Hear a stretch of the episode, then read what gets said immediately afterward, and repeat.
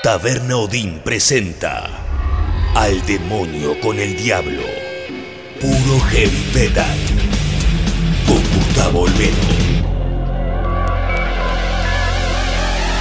Desde Taberna Odín en Palermo, Honduras y Tames, arrancando un nuevo podcast Al demonio con el diablo. Hoy tenemos invitado, como en cada episodio, esta vez Joaquín Franco, que es baterista de Tridana, una banda argentina de metal celta. Seguimos en el repaso de los discos, las canciones, los artistas del año 1991. Estamos cerca ya del final. Vamos hoy a arrancar con Pestilence y de ahí hacia adelante. Tu nombre es tu reino. Tu voluntad será. Líbranos del mal. Sálvame, oh Dios. Poderosos se han alzado contra mí. Gloria al Padre, al Hijo y al Espíritu Santo. Como fue en el principio y siempre será. Amén. Salva a quienes depositan su confianza en mí. Dios mío, sé para ellos una torre fortificada frente al enemigo. Que el enemigo no tenga poder para dañarlos. Que el Señor esté con ustedes y también con nosotros. Oremos, oh Dios sagrado, Padre Todopoderoso, eterno Padre de nuestro Señor Jesucristo. Él quien envió a su único hijo para aplastar al mentiroso. Pediré tu ayuda para alejarnos de su ruina y de las garras del demonio. Infunde terror a la bestia. Yo te expulso, maldito espíritu, en nombre de nuestro Señor Jesucristo. Al demonio con el diablo. Puro heavy metal.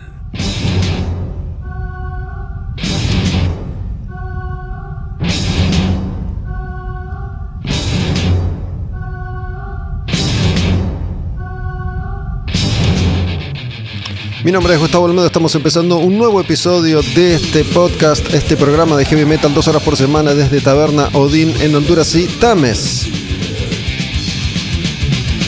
Al demonio con el diablo, arrancando con las canciones, los dejo a los artistas del año 1991 y seguimos como venimos casi desde el principio, cuando arrancamos este 1991 con death metal clásico.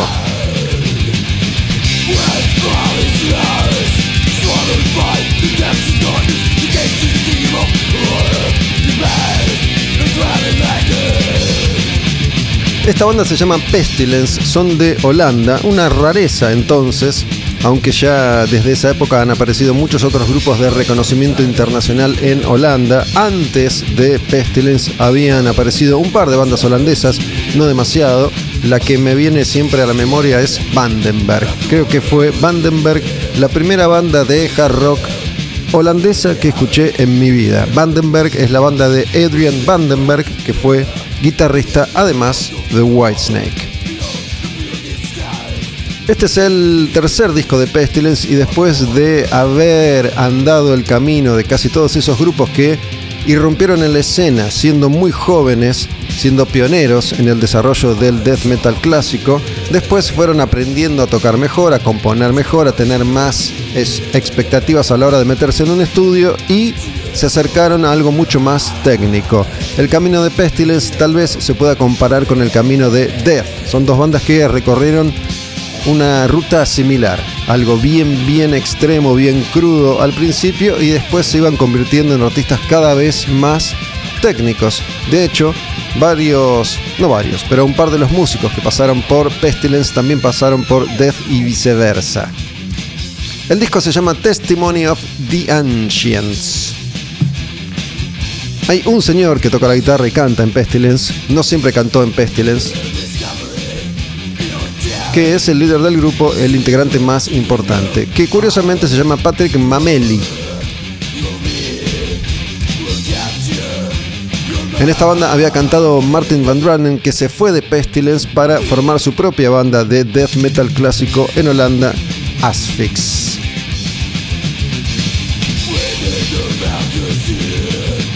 Estamos arrancando un nuevo capítulo, un nuevo episodio al demonio con el diablo, recorriendo los lanzamientos más importantes del año 1991. Estamos empezando recién esta segunda etapa después de haber recorrido toda la década del 80. Y esta canción que se llama The Secrecies of Horror.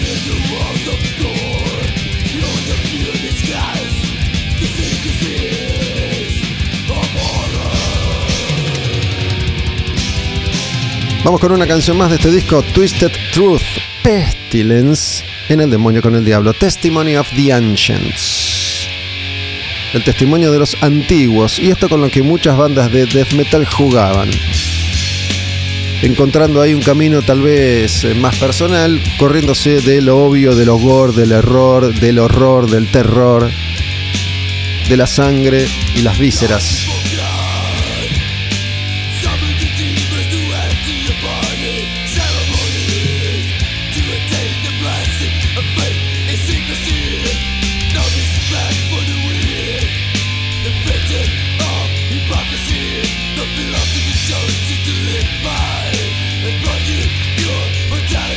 Les contaba sobre el, principio de la presentación. Hoy tenemos invitado, va a estar Joaquín Franco, Juaco, que conocí hace muy poquitito. No sabía que tocaban esta banda, Tridana, metal celta de la Argentina. Hay muchas bandas, hay una gran movida del metal celta, se lo vamos a preguntar a él, que seguramente sabe mucho más que yo, en este país, en el mundo entero, y muchas veces sucede eso.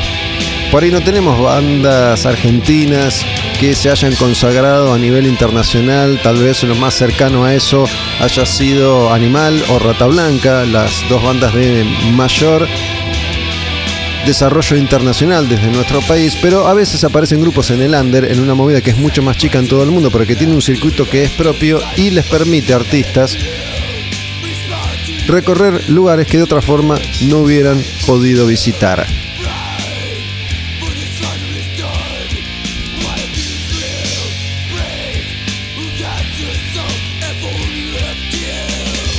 Pero estamos arrancando, estamos recorriendo, estamos transitando el año 1991. ¿Qué quiere decir esto? Que en el año 91 aparecían ya esas bandas que iban a ser responsables del cambio de paradigma, cuando todo aquello que venía de los 80 pasaba a ser viejo y todo esto que estaba sucediendo en los 90 pasaba a ser lo nuevo. No iba a durar mucho, pero lo suficiente como para dejar una marca. Escuchen si no a este grupo que es muy importante para esto que les acabo de decir. Me refiero a Prong. Y pasamos de una movida a otra completamente distinta y diferente. Prong en la línea de otros artistas de la época como Helmet, por ejemplo. Esto de las estructuras repetitivas, de lo rítmico por sobre lo técnico. Y en el año 91, Prong edita este disco que se llama Prove You Wrong.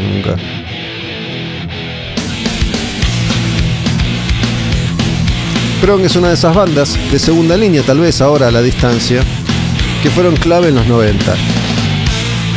Estamos hablando de una década en la que aparecía Pantera y detrás de Pantera, White Zombie, Ministry, Helmet, Prong, Biohazard, Sepultura, Fear Factory, todos esos grupos que hicieron una ensalada con el metal de los 90.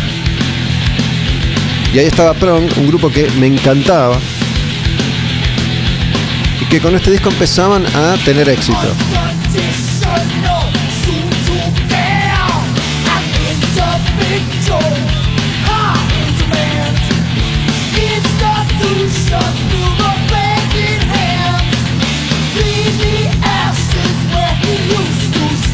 Quien canta y toca la guitarra se llama Tommy Victor, que viene tocando en Danzig, por ejemplo, hace ya muchos años. Tommy Victor es el líder de Prong, el único que ha estado siempre ahí, que le ha puesto la cara y que le ha puesto la marca registrada a su sonido, al de su grupo, a Prong. Y esta canción que se llama Unconditional.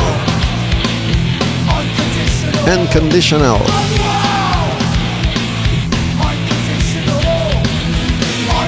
El disco consagratorio para Prong iba a ser el siguiente, el que tiene Snap Your Fingers, Snap Your Neck, que se llama Cleansing, que sale después de este Prove You Wrong.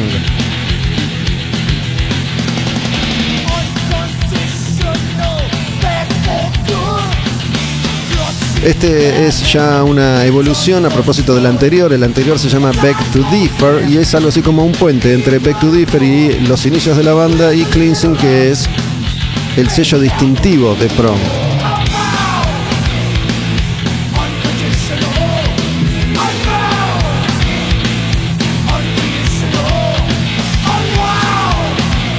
Y en los 90 aparecen también este tipo de vocalistas, ¿no? Que se supone que no saben cantar, en definitiva. Están lejos del virtuosismo de los tipos como Dio, como Dickinson, como Halford, de los grandes cantantes de rock y heavy metal de mm, los 80 y también están lejos de lo gutural, del growling, del metal más extremo. Esto es como una voz rasposa, una voz medio secota. Y esto iba a servir también de ejemplo para muchos cantantes que en el mundo dijeron, para, si este puede cantar, yo también voy a cantar con afinar un poco y entonar un poco ya fue, ya está. Esta canción se llama Unconditional, esta otra es la que le da título y se llama Prove You Wrong.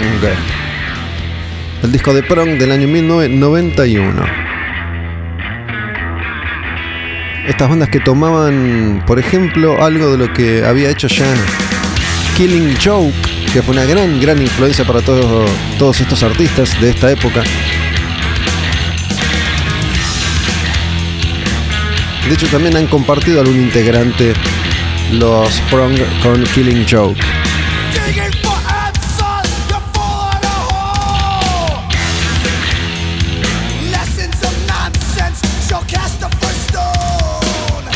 Y estas eran todas las bandas, las que vengo mencionando, que fueron las que ayudaron a moldear el sonido y la estética de Animal. que desde la Argentina logró ser un grupo bastante contemporáneo todo esto que estaba sucediendo y desde Argentina Animal es la banda que iba a cambiar la historia para el metal local. Lo mismo que pasaba afuera pasaba acá en la Argentina. De pronto Animal era lo nuevo, con una estética distinta, un mensaje diferente.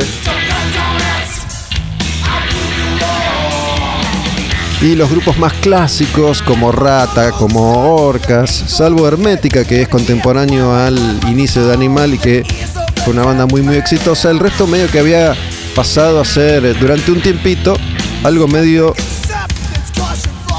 antiguo.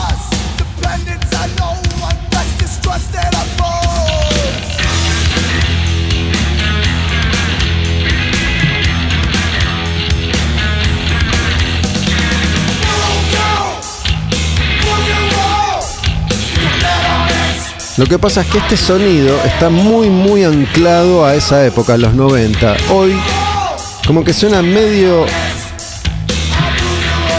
viejo. Hoy muchas de estas bandas a la distancia parecen más viejas que las bandas clásicas de los 70 y de los 80.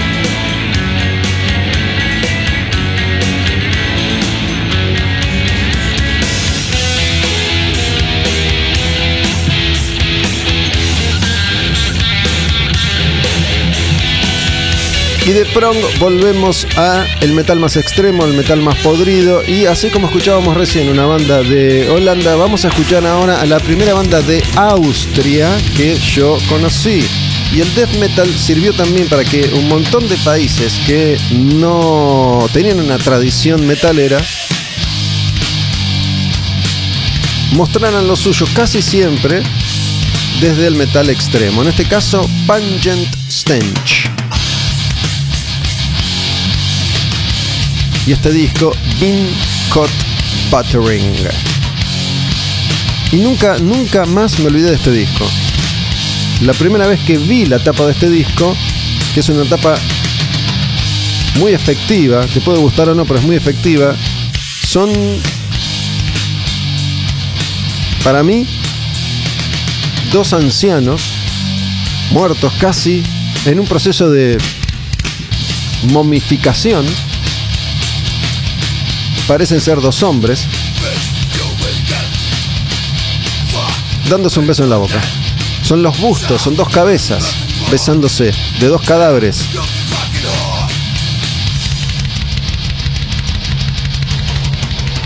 Y esta canción, de hecho, se llama Shrunken and Mummified Beach. Manejaba en cierto sentido del humor la verdad es que pueden ser dos señores o dos señoras, ¿no? Porque están en un avanzado estado de putrefacción. Están como, para mí, están momificados, casi. O muy bien conservados esos cuerpos. Y Shrunken and Mummified Beach vendría a ser algo así como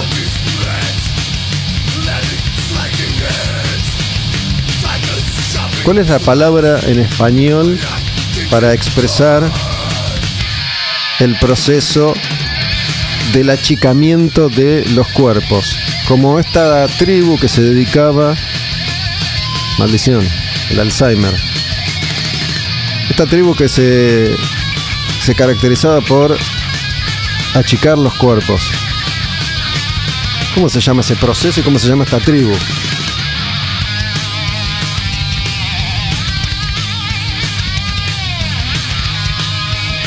Lo voy a googlear porque me doy vergüenza a mí mismo.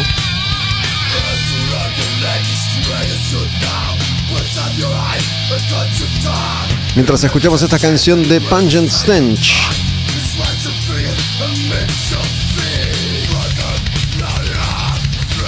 Bean Cut Buttering.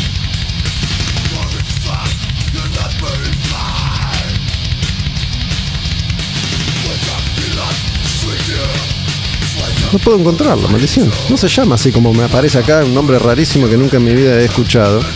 Jíbaros. Los jíbaros. Reductores de cabezas, los jíbaros. Ahí está. Bueno, shrunken es eso, como reducir un cuerpo, un cadáver, y mummified, momificado. Así que vendría a ser una especie de puta chicada y momificada, una cosa así. Una trola.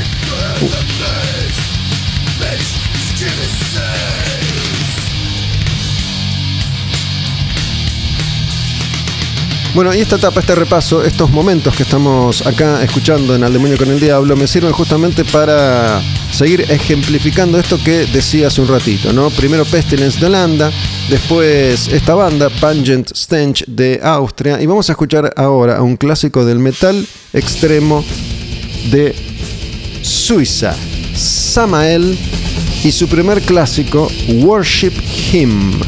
El grupo después iba a cambiar mucho pero acá ya estaba ahí, como haciendo ese paso, cruzando ese puente que va del death metal al black metal. Worship Him. Samael. Así se llama esta canción también.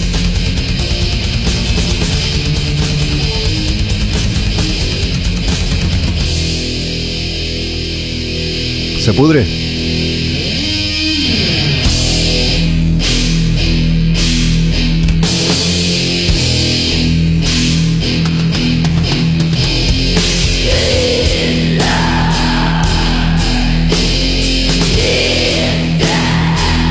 En el 91 esto era de avanzada, todavía no habían asomado del todo las cabezas los grupos pilares del eh, black escandinavo. Aunque ya existían y ya tocaban y algunos ya habían grabado algo, la mayoría todavía estaba ahí, en gestación, en formación. Y Samael aparece desde Suiza. De Suiza ya teníamos a un par de proyectos conocidos, Crocus en el hard rock, Celtic Frost, Hellhammer Celtic Frost en el metal extremo. Y aparece Samael con toda esta impronta black metal era en un momento en el que podían ser considerados pioneros de esta evolución del género. Esta canción se llama como el disco Worship Him. Después el grupo iba a ir puliendo su sonido, su propuesta, su técnica, su producción, incluso iban a acercarse a, por momentos, recorrer ese camino que también recorrieron para The Lost No Moons, para esta cosa más gótico y bailable o industrialosa, qué sé yo. Me odio a mí mismo cuando empiezo a meter industrial, gótico, black, death, thrash en una misma oración. Ayer estaba conversando con alguien y si algún día soy el rey del universo, mi primera norma impuesta dictatorialmente va a ser, a partir de este momento solo hay tres o cuatro géneros musicales. Pop, rock y música clásica. Listo. Folclore si querés. Pero dentro de esto que es el rock y el pop, todo lo que es rock es rock. Metal, rock. Black metal, rock. Lo que es pop es pop. Listo. Así tenés en la misma categoría a los piojos y a Samael. Rock. Vamos con una más de Worship Him, este disco de Samael que estamos escuchando, año 1991, Into the Pentagram. Y toda esta cosa no diabólica y satánica que resurgía ya con más seriedad, si se quiere, ¿no? Después de esto que En un principio un poquito nos asustó o nos ilusionó con la tradición oscura del metal, Black Sabbath, ACDC y Hells Bells, el número de la bestia de Maiden. Después ya nos dimos cuenta que era un juego, que era una película, que era ficción, que eran dibujos. Entonces aparecen estas bandas europeas en su mayoría que dicen, para, yo esto lo voy a tratar de hacer de verdad, voy a ser demoníaco pero en serio. Into the Pentagram.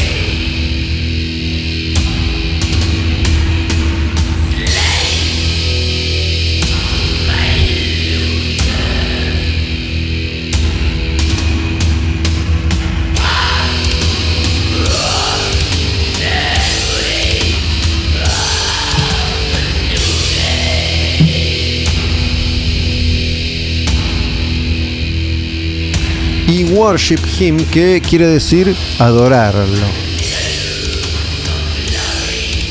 Desde el pentagrama lo adoramos. ¿A quién? Y supongo que al demonio. ¿A quién va a ser?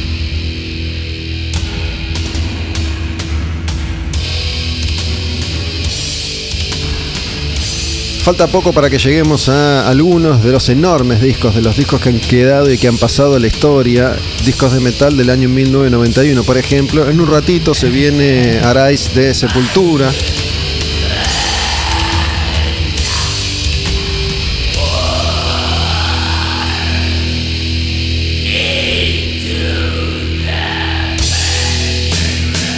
Ahí está, Into the Pentagram. Samael y Worship Pero resulta que acá vamos a pegar una especie de volantazo y vamos a ir de esto que es bastante, bastante precario y ruidoso a algo mucho más producido y melódico. Vamos a escuchar un disco del año 91 editado por la banda Sabotage.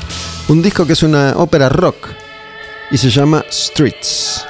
Sabotage, que es una de esas bandas de metal americano que surgieron desde los inicios casi del género en Estados Unidos, junto a Manowar y Armored Saint,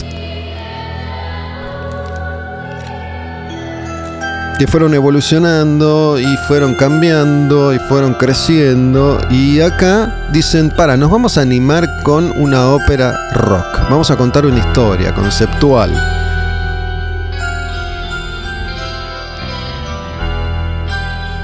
Y esto claramente es uno de los movimientos que sirvieron como para empezar a pavimentar el camino de lo que después iba a ser Transiberian Orchestra, que es todo un fenómeno, sobre todo en los Estados Unidos, una especie de orquesta rockero metalera con muchos músicos más o menos conocidos, pero que nunca llegaron por separado a ser grandes, grandes vendedores de discos o de conciertos, de tickets.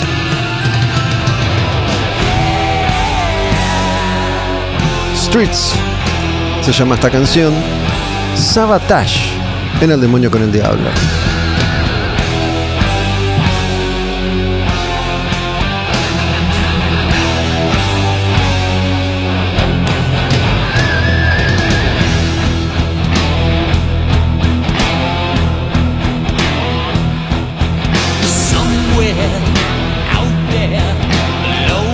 Y te quiero decir algo.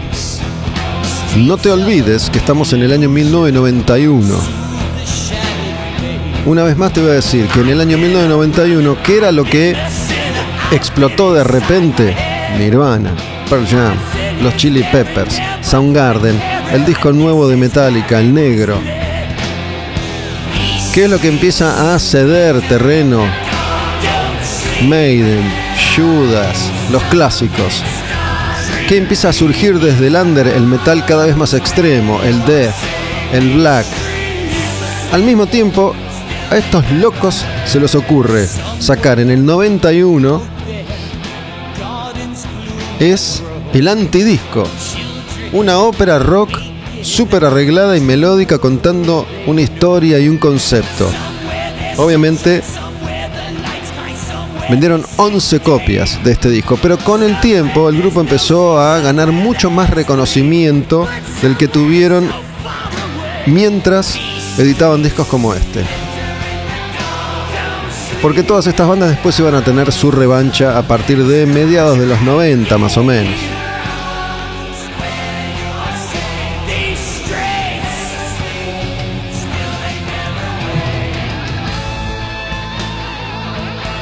Canciones muy arregladas, muy climáticas, ¿no? Por alguna razón se supone que cuando un grupo decide hacer un disco conceptual tiene que tener canciones arregladas y muy climáticas. Que una historia no se puede contar con canciones simples. Vamos a escuchar una más de Sabotage y el disco Streets. Esta se llama Tonight He Grins Again. Seguimos en Streets, una ópera rock.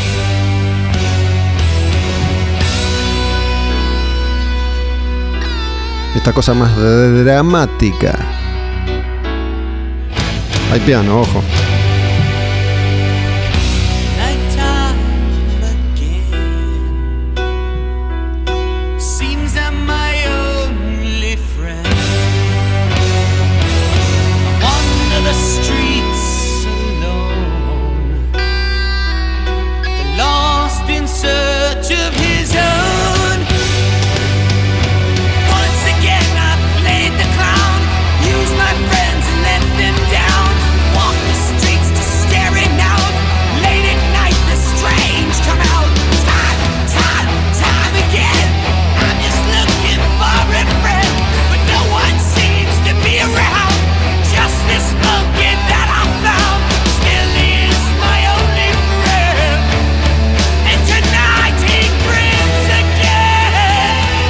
Este es un temazo, una especie de Meatloaf más rockero.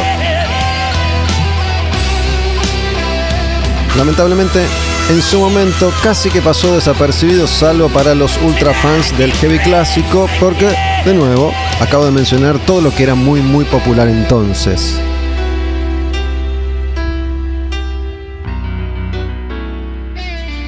Esto parece medio Journey, este arreglito.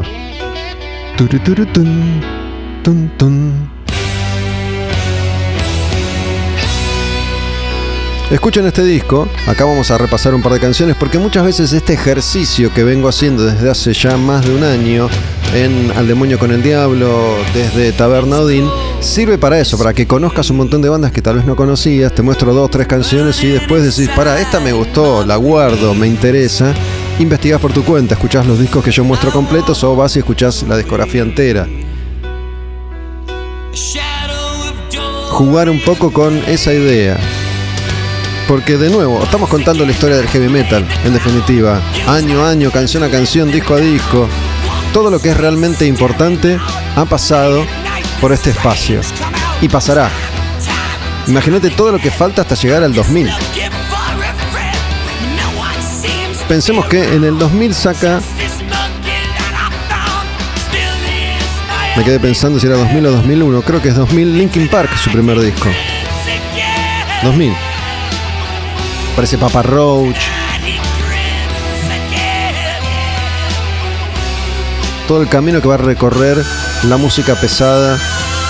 Desde que empezamos esto en 1980 hasta que lleguemos, calculo que, mira, estamos en este momento, noviembre 2021, para llegar al 2000 y un año, dame.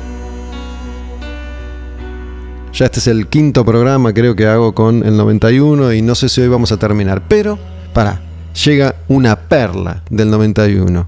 Llega un disco monumental que empieza con una intro y que te va a romper la frente en pedazos. Porque en el año 1991, una banda que no es de Holanda, ni de Austria, ni de Suiza, es de Sudamérica, no es de Argentina, es de Brasil. En el 91, Sepultura edita Arise.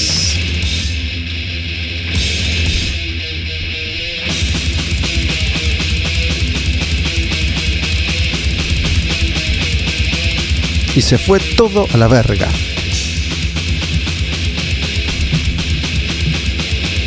Lo dije dos millones de veces, dos millones uno. Quien tuvo la fortuna de vivenciar esta formación de sepultura en vivo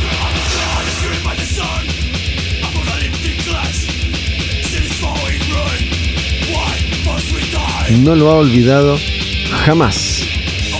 Si vos viste a Max ahí sobre el escenario con sepultura decir We shall arise, estoy seguro y apuesto a que no lo olvidaste jamás. Y este disco que suena flaquito, suena chiquito, en vivo era una cosa monumental.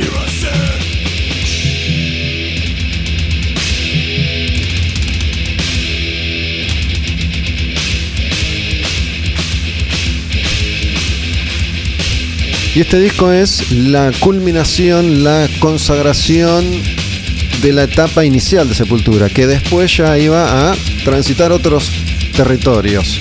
¿no? Después se viene Chaos AD, Roots, otro plan. Old, old. Dead. Veo al mundo viejo, veo al mundo muerto, cantaba Max Cavalera desde Sepultura con esta canción que se llama Arise, que está en un disco que se llama Arise, que tiene otro clásico que se llama Desperate Cry. Seguimos con Sepultura en Demonio con el Diablo, seguimos en el año 1991. Y estos arreglos de estas canciones que... Acá aparece Acá aparece una de esas bandas que fueron una de las grandes influencias de Sepultura, de este Sepultura. Acá aparece Slayer. Esta se llama Desperate Cry.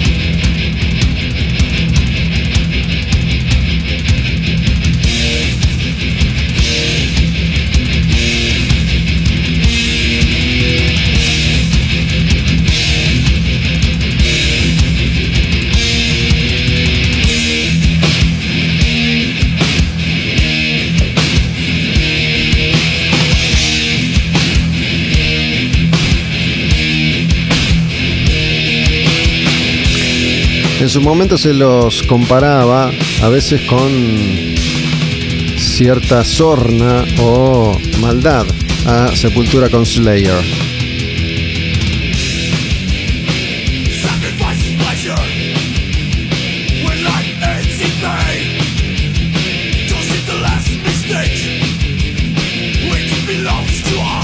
Estamos en la época en la que Slayer había editado un año antes Seasons in the Abyss.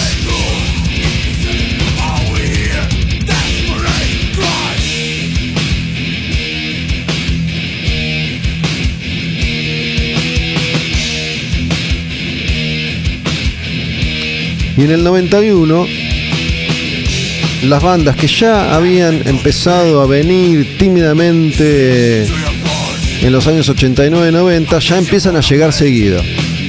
En el 91 muchos grupos ya empiezan a tocar en obras y en ese momento Halley era una parada obligada para las bandas más under. Y en ese 1991 fui varias veces a Halley y vi, por ejemplo, a Sepultura tocar este disco, Arise y fue una de esas experiencias inolvidables. Yo recién conocí a Sepultura y cuando salieron esos cuatro tipos dije, uh, la puta, ¿qué es esto? La intensidad te daba miedo. Y en ese mismo año tocaron en Halley, Saxon, Creator, creo que LA Guns, Todas las bandas que no iban a obras iban a Halley. Halley era un lugar que quedaba sobre Avenida Corrientes, que fue uno de esos emblemas del hard rock y del metal en Buenos Aires. Vamos con otra de ese disco. Esta no es propia, sino que es un cover, pero es una muy buena versión de un clásico de Motorhead que se llama Orgasmatron. I am the one. Orgasmatron.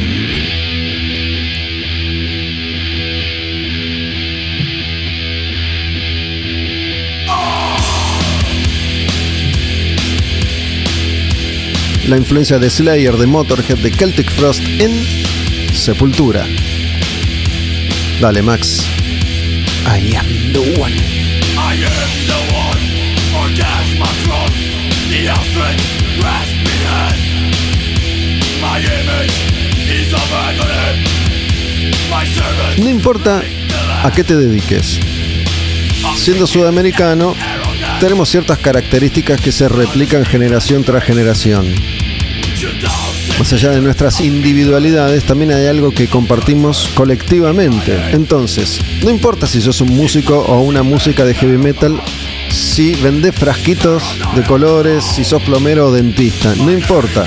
Si vos querés saber cómo se hace para llegar lejos en la vida y para conseguir esos sueños, estudia a Sepultura desde que arrancaron hasta mediados de los 90. Estudia cómo esa banda trabajó, cómo esa banda salía a tocar en vivo. Era un grupo que salía a comerse al mundo. No importa en qué lugar, en qué condiciones y ante cuánta gente. Esa banda tenía hambre y por eso es la primera banda sudamericana en llegar tan lejos en la historia del rock sudamericano. Es la primera banda sudamericana realmente en consagrarse a nivel internacional. Es un nombre reconocido en el mundo entero. Un nombre que en su momento era mucho más reconocido que el de otros artistas de música más accesible. Si hablamos de rock, ¿no? Saquemos a Caetano Veloso, Gal Costa y Gilberto Gil. Vamos a cerrar este primer bloque de Al Demonio con el Diablo antes de empezar a charlar con eh, Joaquín Franco Juaco, que además de tocar metal en Tridana, toca la batería en Adicta. Y según me chusmearon, se lo voy a preguntar, porque no me lo dijo él, según me chusmearon, tiene mucha experiencia y ha tocado con artistas como por ejemplo Sergio Denis. Así que en un ratito estamos charlando con él nos metemos con el invitado, cerramos acá este primer bloque de Al Demonio con el Diablo. Después sobre el final volvemos con algunas canciones más del año 1991. Se van a venir los discos de Skid Row, de Skyclad, de mm, eh, Soundgarden. Son algunos de los discos que van a llegar ya cerca del final de este 1991 antes de meternos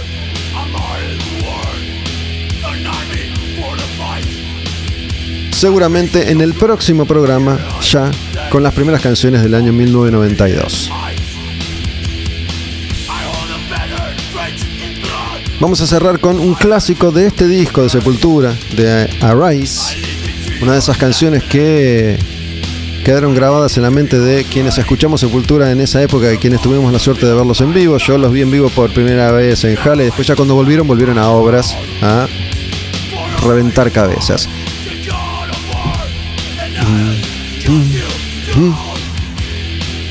Al demonio con el diablo y una más de sepultura, la última por ahora, Dead Embryonic Cells.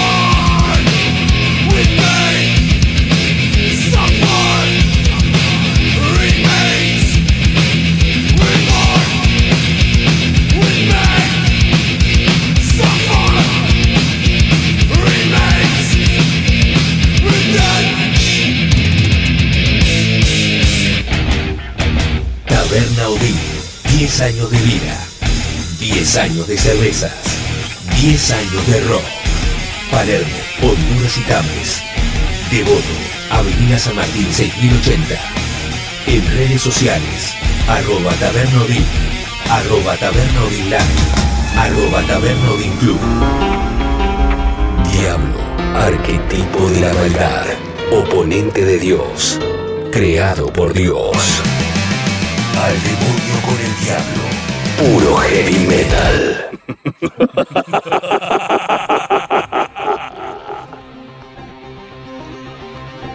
Seguimos acá en Taberna Odín, Honduras y Tames, con Al Demonio y El Diablo.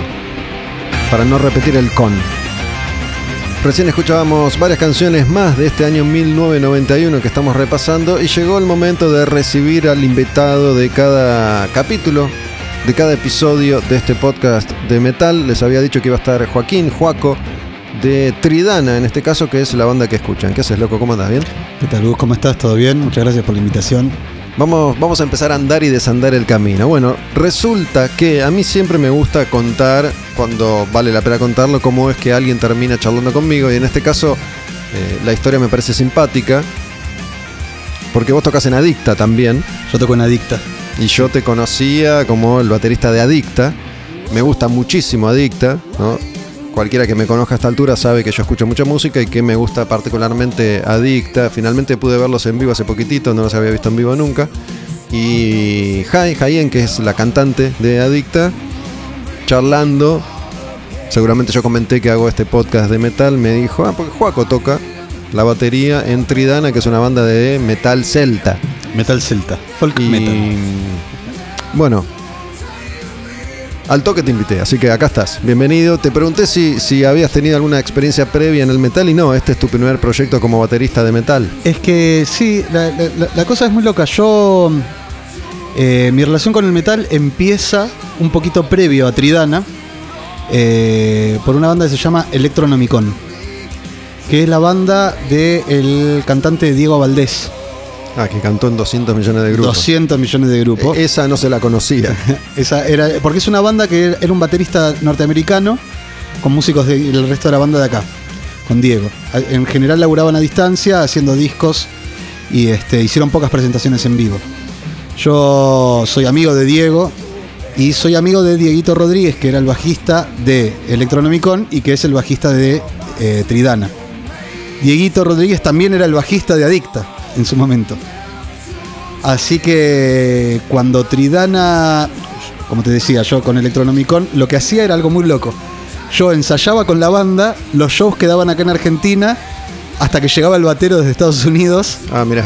o sea, para ensamblar la banda y después él se sumaba al- a, a la banda para el show un par de días antes. Electronomicon me suena, digo, si hago una lectura obvia a una especie de versión electrónica del Necronomicon de, de- de Lovecraft. ¿Qué onda? Mira, yo no sé de dónde venía el nombre realmente. La banda es, es, un, es un hard rock metal así, bien clásico, eh, pero con muy lindas canciones. Diego Valdés es un crack total de los vocales, así que ya eso daba una seguridad de calidad espectacular. Las canciones eran buenísimas.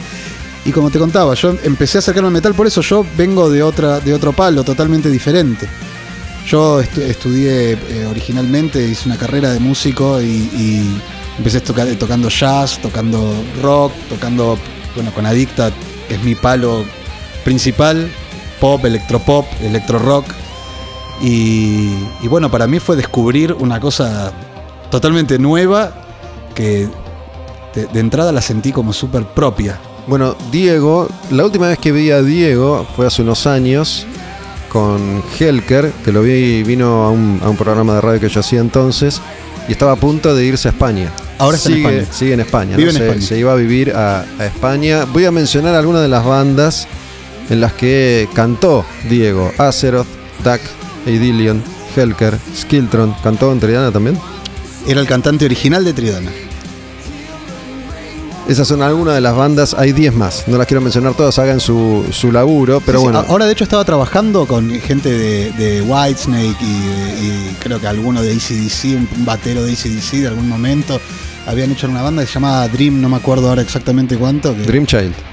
Dream Child. que era- estaba buenísimo. Y ahora también está como en un, en un proyecto de, de covers de Queen. Está muy bien, le está yendo muy bien allá en, en donde está. Yo de hecho lo, lo fui a visitar hace un par de años al pueblito donde vive, este, que es ahí cerca de Madrid. Así que espectacular, divino total. Yo creo que nos, nos falta. Diego Valdés seguramente tenga, tenga el récord ¿no? de participaciones en, Es en muy posi- bandas. Es muy posible. Hay, hay algún que otro cantante más en el metal argentino que, que estuvo en muchos grupos, pero digo, el otro día estaba pensando en, en Ronnie Romero, no sé si, si sabes quién es, Ronnie Romero es un chileno. Y es el chileno que eligió Blackmore para cantar en Rainbow en la última vuelta de Rainbow de hace unos años atrás. Después de 30 años sin Rainbow, se le ocurrió Volver. rearmar Rainbow con todos desconocidos, salvo el tecladista que fue James Johansson, que, que tocó en Dio, que tocó en, en Stratovarius, tocó con Malmsteen, y Ronnie Romero. Y Ronnie Romero desde entonces es como Ripper Owens. Cantó en 97 bandas diferentes, cantó, digo, no solo con Temple y Jardino, por ejemplo, sino que estuvo cantando en, en Vandenberg, además de en Rainbow.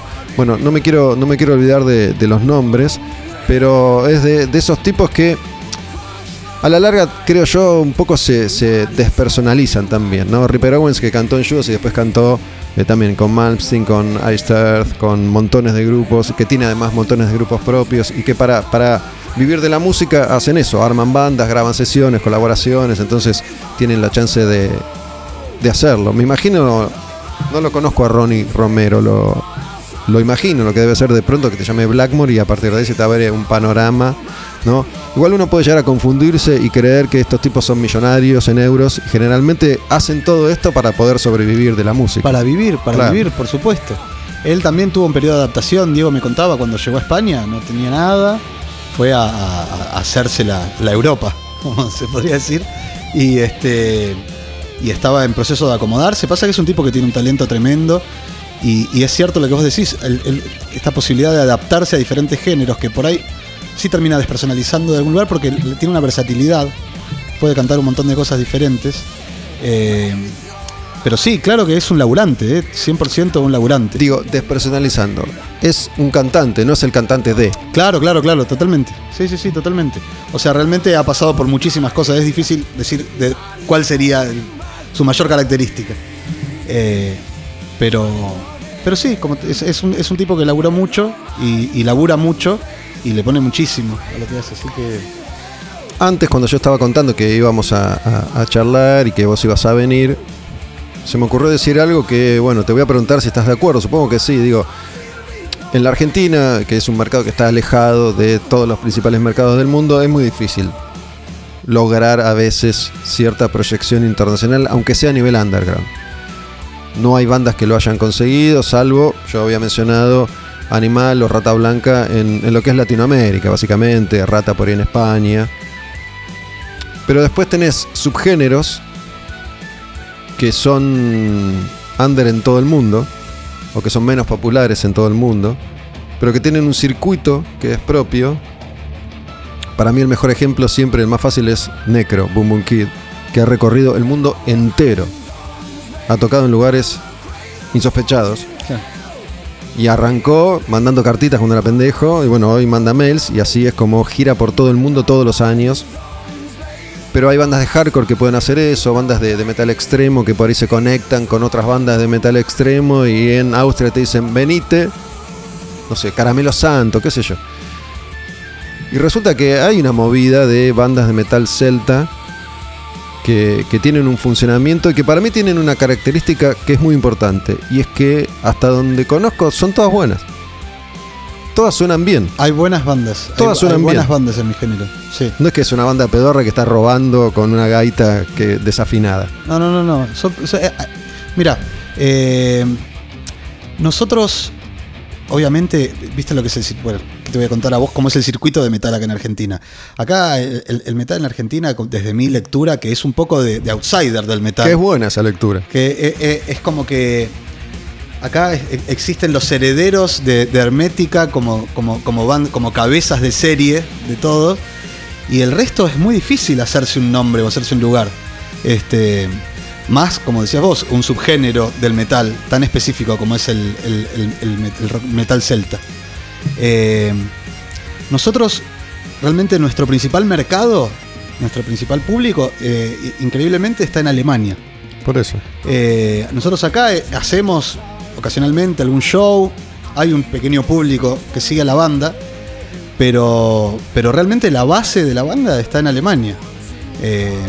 Hace, ya, ya la banda hizo cinco giras, cuatro o cinco, bueno, pasa que hubo una que la del año pasado se truncó, obviamente.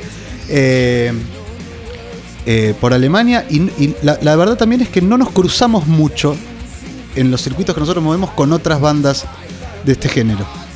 Creo que, que hay una banda que es la banda que en Argentina empezó a abrir ese camino, al menos fue la primera banda que logró cierto reconocimiento, que es Skiltron. Bueno, Skiltron, eh, el- el- nuestro guitarrista y nuestro gaitero salen de De Skiltron Skiltron. originalmente. Se, se van de Skiltron, se juntan con Diego Valdés y arman la primera formación de Tridane, este, que fue para allá por el 2011, más o menos. Este, la banda fue mutando hasta que, bueno, desde hace 4 o 5 años que se estabilizó en este cuarteto. Eh, cuando se fue Diego Valdés, el guitarrista tomó la posta de las voces, que es lo que estás escuchando ahora, eh, Juanjo Fornés. Y de hecho, Juanjo hoy en día vive en Alemania. En una de las giras conoció a una alemana. Bueno, él, también tocó, tocó en varios grupos. Juanjo sí, Juanjo también estuvo en Electronicon, por ejemplo, como te decía, Skiltron, este, y laburó con un montón de gente, es un tipo también talentosísimo, un guitarrista del carajo, un compositor. Bueno, el tema del amor también sirve bastante, ¿no? Para, para poder instalarse en otros lugares del mundo. y fue la excusa, la, la principal terminó siendo. Hay muchos músicos argentinos que, que por ahí viajaron para tocar y conocieron a alguien, se enamoraron y, quedaron ahí, qué sé yo. Eh, se me ocurre ahora Martín Furia, no sé si, lo conoces. Martín tocaba en Jesús Mártir, fueron a Europa, él queda en Europa, está, casado, vive en Bélgica y laburaba con Destruction, con la banda alemana, una, leyenda del thrash alemán como sonidista y como asistente. Y se fue el guitarrista histórico de, de Destruction ahora hace poco, este año.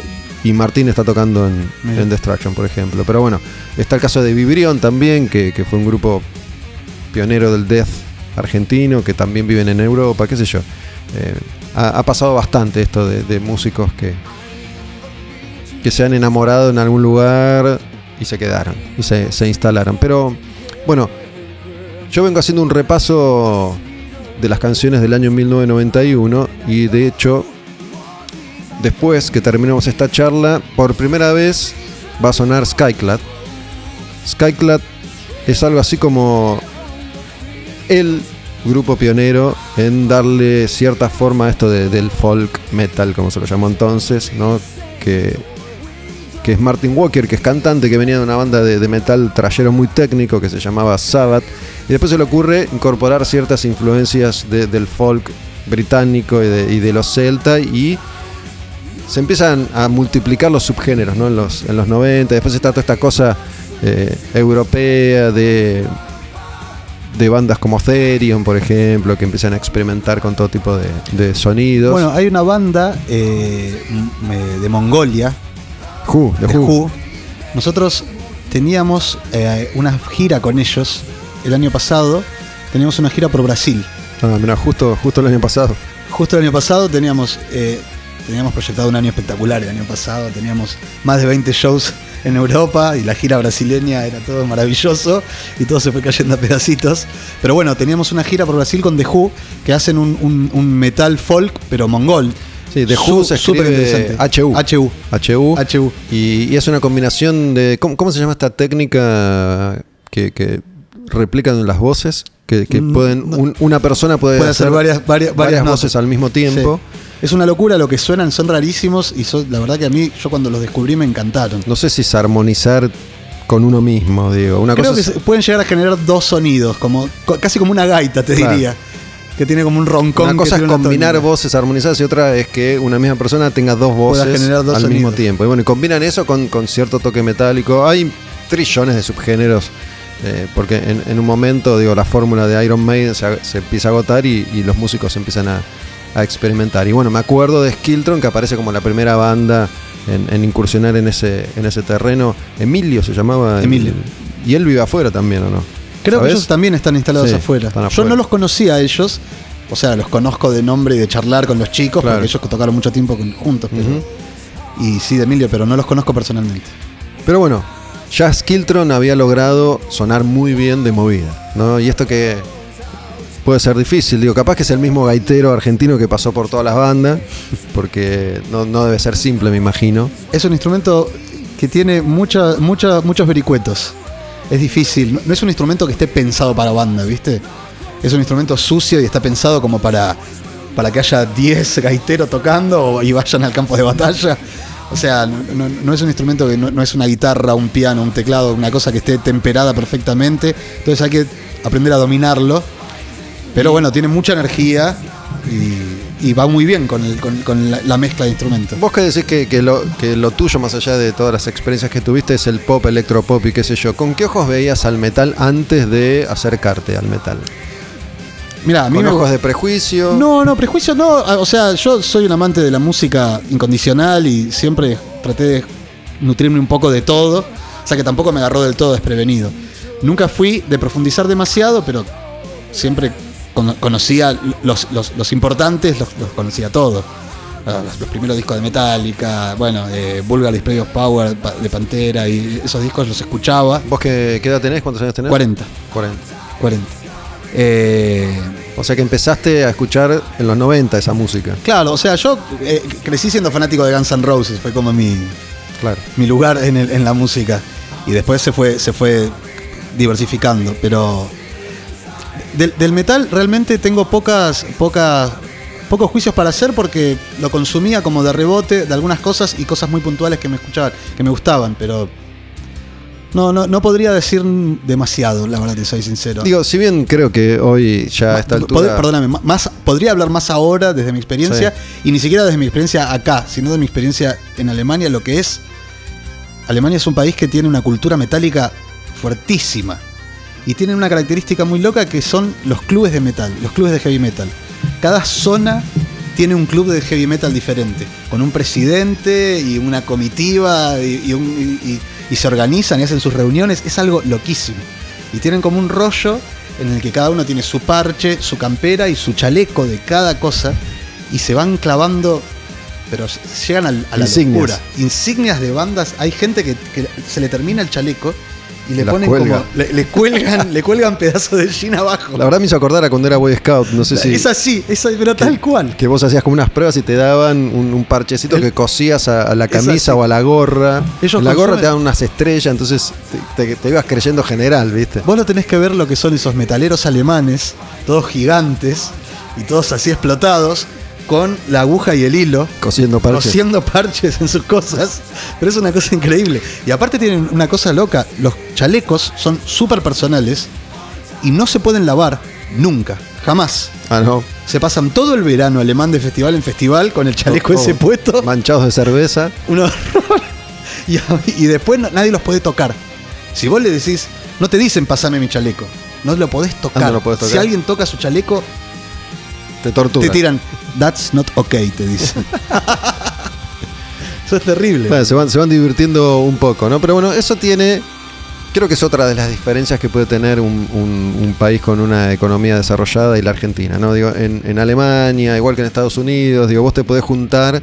Siempre hay gente para todo, ¿no? Digo, hay fanáticos que juntan clavitos dorados de 3 centímetros. Y De por lo menos hay 10.000 y con eso se arman el club y salen de gira. Claro. En cambio acá, si a vos te gustan los clavos amarillos de 2 centímetros, estás vos solo con uno en Jujuy y te carteas, te mandás mails. ¿no? Digo, todo acá siempre es más chiquitito porque es un país enorme que obviamente no estoy descubriendo nada, está concentrado no en Buenos Aires, sino en Capital y Gran Buenos Aires. Sí. Entonces todo termina siendo chico y, y por eso, de alguna manera, es difícil generar un espacio para, para bandas nuevas que no hayan estado o que no vengan de B8 ¿no? o, de, o de Claro. Rata Blanca, qué sé yo. Em, pero bueno, ¿cuánto hace que estás en Adicta vos? Yo en Adicta entro a fines del 2008. Bueno, ya hace unos cuantos años. Unos cuantos ¿no? años. Porque yo con, con el tiempo que, que tengo haciendo esto me, me fui dando cuenta y, y ya voy reconociendo también cómo funcionan los, los músicos. Ha habido muchas otras oportunidades en, en- en la música y en la música pesada en particular para bandas que en algún momento asomaron y prometían y muchas veces, muchas veces, grupos que la armaron y la remaron y patearon el under y cargaron los equipos y se fueron a dedo a tocar una noche en Salta y el show se suspendió. Cuando finalmente empieza la cosa a funcionar, ahí es cuando se pelean por los dos mil pesos nuevos que están entrando o el ego de quién es más jefe que el otro y se desintegran. ¿no? Muchos grupos que, que pudiendo haber continuado ese paso, ese camino, se, se disuelven cuando están eh, a punto de pegarla. Eh, puedo, puedo dar muchos ejemplos de, de eso en la música. Yo creo que hay algo, algo, algo que es este. Que, que viene con la personalidad del músico. No le pasa a todos, pero es una característica que habría que analizar por qué. Que existe claramente el autoboicot. El autoboicot, sí, el sí. músico existe claramente. Y también la música tiene. Y la música en bandas. Tiene una característica que la diferencia de todas las, las otras disciplinas artísticas, que es que se hace en grupo. Que se hace con un conjunto de gente. Y termina siendo como una relación. O sea, tampoco te estoy diciendo nada nuevo. es, una es como una relación. Y eso tiene un montón de altibajos. Eh, y es una relación encima poli- polifuncional, polidisfuncional. Entonces, el autoboicot existe claramente. Mucha gente que dedica muchísimo tiempo, amor y trabajo a algo y cuando está empezando a lograr este, ese fruto, eh, se, se vuelve loco y, se, y tira toda la mierda, inexplicablemente. Sí, qué sé yo, a mí me gusta bastante filosofar al respecto y se me ocurre que es una característica de- del ser humano también. Y los argentinos en, en particular tenemos esto de... Como nos machacan desde que nacemos, que todo es, un, todo es difícil y todo es imposible y todo es una mierda y todo está mal. Después tenés culpa, entonces si te empieza a ir bien decís, para, me da culpa. No puede ser, esto no puede ser. Lo voy a boicotear. digo, yo creo que, digo, lo dije siempre y lo, y lo voy a decir una vez más. Para mí, uno de los enormes autoboicoteadores del metal argentino es Iorio. Digo, Iorio pudo haber alcanzado la gloria, no te digo de Charlie García, pero pudo haberse sumado a, a ese selecto grupo. Con su talento lo ha hecho, porque Sí, es un sí, tipo que desde el metal ha derribado un montón de barreras. Es un tipo reconocido, pero bueno, cada vez que estaba cerca en su mejor momento, hacía algo para que eso se, se derrumbe. Mira, yo a Ricardo lo conozco. eh, es, es muy amigo. Viste que Ricardo vive allá en el campo, en- eh, cerca de Sierra de la Ventana, por ahí. Torkins. Y tengo un amigo que vive enfrente. Entonces. Enfrente que es, es un kilómetro, Sí, son el- el- dos no, no el kilómetros. enfrente al que nosotros estamos Sí, sí. acostumbrados, pero es un enfrente de allá. Eh, él tiene su casa acá y un par de kilómetros para allá eh, tiene el campo de mi amigo. Entonces nos hemos juntado muchas veces que yo he ido a visitarlo, nos hemos juntado con Ricardo y hemos charlado mucho y hasta hemos zapado un rato juntos. Ah, mira. Y a mí lo que me parece de Ricardo es que si vos lo tratás en persona, es una persona maravillosa. O sea, es una persona tierna y, y súper sensible. O sea, estuve con él hace un par de meses por última vez y nos pasamos toda la noche charlando, así cara a cara los dos. Y el loco me, agarraba canciones, me agarraba el celular y me decía, escucha esto, escucha esto. Y te ponía un tema y se le caían las lágrimas, boludo. Te ponía un tango, una, un- una chacarera y se le caían las lágrimas a un tipo súper sensible. Que a- en algún punto, y esto lo digo con todo el cariño que le tengo y de, de la- de la- de las veces que lo vi, hay un personaje alrededor de él que se terminó comiendo lo que es él Sí, en sí. realidad. Que es un artista súper talentoso, una leyenda de la música argentina y una persona sumamente sensible. Es Que- que, que justamente, digo, él ha hecho, y el metal argentino ha- han hecho, se ha hecho una construcción de el esfuerzo.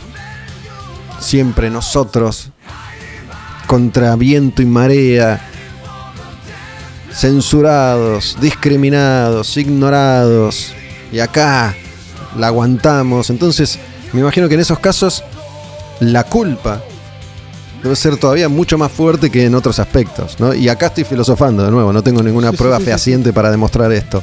Pero que un tipo desde ese lugar, que además viene de un lugar de lucha total, digo, B8 era la lucha total en un contexto devastador. Más allá de todos los contextos devastadores que, que ha atravesado la Argentina, tocar en B8 en 1981-82 era, era de verdad era una aventura titánica. No existía nada y el contexto era terrible. Entonces, casi que se ha hecho de la lucha una escuela para el metal argentino. Y es esta cosa también tanguera del sufrimiento, todo tiene, que, todo tiene que ser doloroso, todo tiene que costar y todo tiene que ser sufrido. Y después cuando te das cuenta que, que por ahí llegaste para, para estar más o menos cómodo, eh, lo haces, digo, me acuerdo puntualmente de Ricardo en la época de Hermética que no podía decir que tenía un auto, ¿no? que tenía que ir en un jeep de estar talado y, y por ahí ilustraba eh, el cero kilómetro y, y lo usaba, no sé, con anteojos y, y- y un antifaz o, o Ciro de los Piojos, viste que el músico argentino di- siente que tiene que ocultar que tiene dinero. Sí, sí, sí. ¿No? Bueno, porque acá está mal visto, de alguna forma está mal visto el éxito eh, a muchos niveles. O sea, está envidiado y, juzgado. Eh, es, es raro lo que pasa. Es muy, es, es muy acertado, me parece, el análisis que vos haces al respecto. Porque es cierto que no, no. Es difícil que alguien pueda con orgullo decir, mira, todo esto lo conseguí yo. ¿Y qué problema hay? ¿Cuál es el tema? Porque de toque le caen, le caen a full. Que además después de- desde abajo del escenario exigimos que se inmolen, ¿no? Porque digo, nosotros queremos mucho más. A Messi lo queremos, voy a usar un ejemplo re fácil para que se entienda. A Messi lo queremos, pero mucho más lo queremos a Maradona. ¿Por qué? Porque se la dio en la frente toda la vida. Sí. Digo, Messi decís, pará, no puede Es como ser. que la tuvo demasiado fácil. Para hizo que- todo bien ese pibe, ¿qué onda? ¿Cómo puede ser? Digo, estar a ese nivel de competencia, con ese nivel de riqueza, con ese nivel de exposición, viste decir, para Messi algo tiene que tener. Para No mí que, claro, no debe para mí que se esconde con un consolador y algo, algo raro tiene que tener y todavía no nos enteramos. ¿Viste? Pero nos gusta eso, ¿viste? El sufrimiento. Por eso nos gusta Iori. En un momento se me ocurre, y lo voy a aclarar por si hace falta, una vez más estoy filosofando, que él tuvo que responder con el personaje eso que se esperaba de él. Y después ya no se puede correr más de eso que él muestra en público. Pasa que es loco porque si vos te lo pones a pensar, él está, est- o sea, él medio que se autorrecluyó. Él, o sea, realmente él vive en un lugar súper inhóspito. Inhóspito. Súper inhóspito, ¿eh? Él, él tiene una casa ahí, una, una- una quintita, pero no hay nada alrededor, man. O sea, nada, ¿eh? Y, y él, para laburar, con la- para venir para Buenos Aires, para hacer lo que tiene que hacer, viene muy puntualmente, ¿viste? Para un show, para un ensayo. Pero él está, su vida es ahí. Eh, vive con la mujer, con la hija, o sea, está súper recluido. Él, él tiene una exposición, de, de alguna manera, que termina siendo a pesar de él, de alguna forma. Porque él no, no es que se, se vino a vivir a Palermo y lo ves en los bares tirando papa. O sea, realmente se fue lejos, se corrió. Y, y bueno, aún así, imagínate el peso de la figura que sigue repercutiendo. Pasa bueno, a veces. No, no quiero, ¿viste? No, está bien. Pero, digo, eh, en, en- en esta etapa de este podcast, Al Demonio con el Diablo, acá en Taberna Odín, ya van más de 50 episodios. Y yo me voy a hacer cargo, digo, en esos 50 y pico de episodios, en 53 hemos hablado de Ricardo. y es ¿no? muy difícil evitar eso. Digo, hablar de heavy metal argentino y no mencionar a Ricardo en algún momento es casi imposible, es una tarea titánica. Pero bueno, ya que estamos hablando de él, a mí, no sé qué te pasó a vos, con, con- con el- la última gran telenovela ricardesca que fue la del himno, en el partido de fútbol que no fue, ahí me parece donde de nuevo él saca a relucir la espada del personaje y en lugar, en- en lugar de mostrarse como un tipo que ya está curtidísimo en esto de la música, otra vez empiezan a, a mover el, polvo del circo, de me censuraron, porque la verdad, que para Mira. mí es una idiotez total, y te- la alimentan él, su grupo de influencia y todos los fans de él. Mira, eh, a mí cuando me, me cuenta primero el loco este, mi amigo, me cuenta que Ricardo iba a cantar el himno, lo primero que me pasa, conociendo a los personajes involucrados y conociendo un evento tan mainstream y tan en general edulcorado como es un partido de la selección, dije, esto no va a prosperar. No hay posibilidad, porque es demasiado polémico y no es práctico para nadie. O sea, no hay nadie que vaya a poner su nombre y su trabajo eh, eh, para que esto pase. Es que se me ocurre, no lo sé, que el, el que dijo, si es que existió alguien que dijo, che, hay un tal Iorio que puede cantar el himno, si eso pasó, seguramente no sabía quién era, digo, porque si no... Yo, mira, no tengo idea cómo surge la idea, pero para mí era clarísimo que desde el momento que surgió era, era una idea que no iba, no iba a funcionar. Digo que eso que pasó era muy esperable. Eh, Pero por- para mí fue clarísimo, ¿eh? ¿Por qué nos vamos a rasgar las vestiduras a decir censura si era muy esperable? Pero era por supuesto, era obvio, porque, o sea, no era el espacio para jugársela. El partido de la selección no es un hecho artístico, no es, un- no es una, una- una- una declaración de principios. Es un partido de la selección, no le puedes pedir más que eso. Yo entiendo a, a todo metalero que hubiera visto como un triunfo del metal llegar ahí. Por Yo lo supuesto. entiendo eso. Y el, el dolor de otra vez, sufrimos. Oh. Por supuesto, pero yo también, y, y- y acá hablando con total sinceridad, cuando vi el video después, el video que nunca salió, más todavía me di cuenta de que era imposible que eso. Porque si vos no conocés el contexto y el personaje, era muy extremo el video. No sé si ustedes lo pudieron ver. ¿El video en el que canta el himno? Claro, No, no lo vi. es muy extremo, pero es Le- muy le- él le también. puso picante. Muy picante, pero muy picante. Les recomiendo que lo vean porque es muy interesante como, como curiosidad.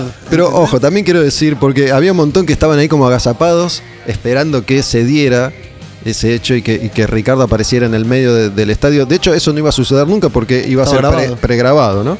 Eh, y que, que en algún momento iba a interrumpir el himno por la mitad y que iba a empezar a decir barbaridades y, y le iba a gritar las 40. Eso, si, si hubiera sucedido alguna vez, no iba a pasar, porque Ricardo no es boludo. No, no, no, no, no, no, seguro.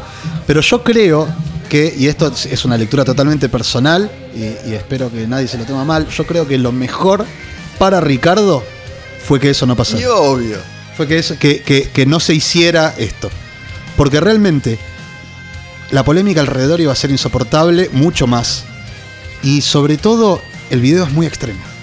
O sea, Ahora me diste ganas de verlo. realmente es, es muy extremo. Bueno, toda esta explicación, más allá de volver a hablar de, de Ricardo, yo creo que sirve para, para ilustrar como el gran referente del metal argentino, todo esto que venimos hablando sobre el metalero, el músico argentino en general. En general. ¿no? Eh, en mayor o menor medida, esas son las características de, de- de muchos músicos. Eh, la diferencia es que, bueno, Ricardo es él. Este, pero bueno, retrocediendo un poco y, y volviendo a, a vos, Juaco, baterista de Tridana en este caso, em, me contó Jai que tocaste con Sergio Denis. Toqué con Sergio Denis. Toqué con Sergio Denis. Con Sergio hicimos. El baterista histórico de Sergio desde hace muchísimo tiempo es el Tano Colsani, José Luis, una eminencia de la batería en Argentina. Y yo tuve la suerte de reemplazarlo al Tano en una larga serie de conciertos con los que fui a muchos lugares, en realidad, con Sergio. Tocamos en Ushuaia, tocamos en Córdoba, tocamos por acá por Capital en un montón de lugares. Debo haber tocado unos 10, 15 shows con Sergio más o menos. Y la verdad que fue una experiencia para mí ¿En espectacular. qué, ¿En qué momento fue? ¿En qué año? Años. Y esto habrá sido el último show que hice con Sergio, debe haber sido en el 2019, 2018, 2019. ¿Y cuál era la, la real- la realidad de él en ese momento? Digo, ¿e- ¿era una estrella o depende de dónde tocaba o ya no lo era? Mira, Sergio es una estrella, o sea, siempre fue una estrella. Eh, como después eh, la repercusión que podía tener en la cantidad de público, lo que sea, es relativa y un poco... eh, Al margen de su al- al calidad de estrella. Al margen de él como estrella. Realmente él eh, era una estrella. A mí, yo tratando con él, viste, cuando tratás con gente que tiene un aura que es diferente. O sea, era como, como, como si tuvieras adelante. O sea, era como ver la tele en persona, ¿entendés? Era como muy loco. Y era una persona súper seductora y súper divina y súper amable y te, te caía bien en un segundo, con todas las polémicas al, al- al margen. El trato directo era ese. Y Aparte tenía esa- sonrisa, esos dientes, ¿no? espectacular. Y bueno, y su, su peinado característico. Y aparte él tenía una costumbre muy loca en los shows que era que hablaba mucho. O sea, contaba anécdotas y charlaba y era una cosa, un manejo del escenario maravilloso. Y yo con él hemos tocado en, en- en fiestas privadas, en, cumpleaños o en eventos para... Tocamos en un evento para, para, en- para la Municipalidad de Lanús, ponele que había 10.000 personas. Y después tocábamos en, un- en un salón en el Four Seasons o en la fiesta del trigo no sé cuánto en Córdoba. Y en todos lados él era impecable en los shows. Era, era, yo no lo conocí nunca en mi vida personalmente, era, era de esas de esas personalidades seductoras, ¿no? Que el tipo seduce a su audiencia, si son dos, seduce a dos, si son 200.000, seduce a Y 200.000. siempre dejando todo en el escenario. Siempre un laburante de la música, con, pero con todas las letras. Porque hay artistas que son populares, pero no sé, no conozco a Luis Miguel, pero parece que no, no es un tipo que, que sale a saludar uno por uno y que conversa, ¿no? Más bien que está guardado en, en un ataúd, sale, canta y se vuelve al ataúd. Él.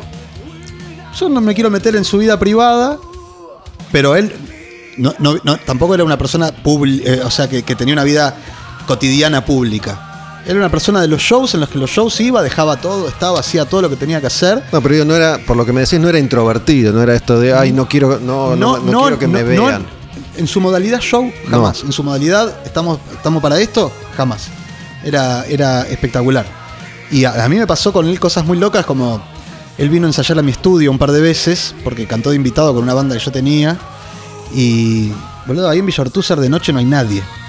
Y lo acompañé a tomarse un taxi a una cuadra y se sacó cuatro fotos. No había gente. No sé ni con quién se la sacó. Pero se sacó cuatro Salen fotos. de atrás del árbol. ¿Entendés? Y cuando el tachero se lo, lo ve, le dice, no, o sea, ¿entendés? Así era constante. Qué vida De hecho, esa, saliendo, saliendo de un- del show este de Lanús que te contaba, fuimos en mi auto, yo lo llevé.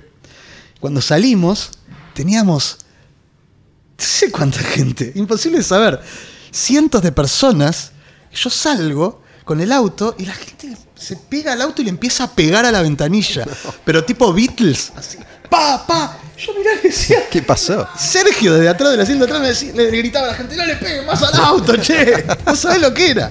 Pero un mar de gente, quedé frenado con cientos de mujeres que le pegaban al auto, a la ventanilla, no sé qué pretendían. Igual me, me imagino que eh, esa es una de esas circunstancias en las que la gente enloquece ante la celebridad, no importa qué celebridad, ¿no? Donde se suman 100 personas que no saben a quién le están pidiendo algo. Yo creo que con Sergio pasaba algo que la gente que lo iba a ver era, era, no era, no era, era, era muy, o sea, profundizaban en, en- en- en lo que era Sergio.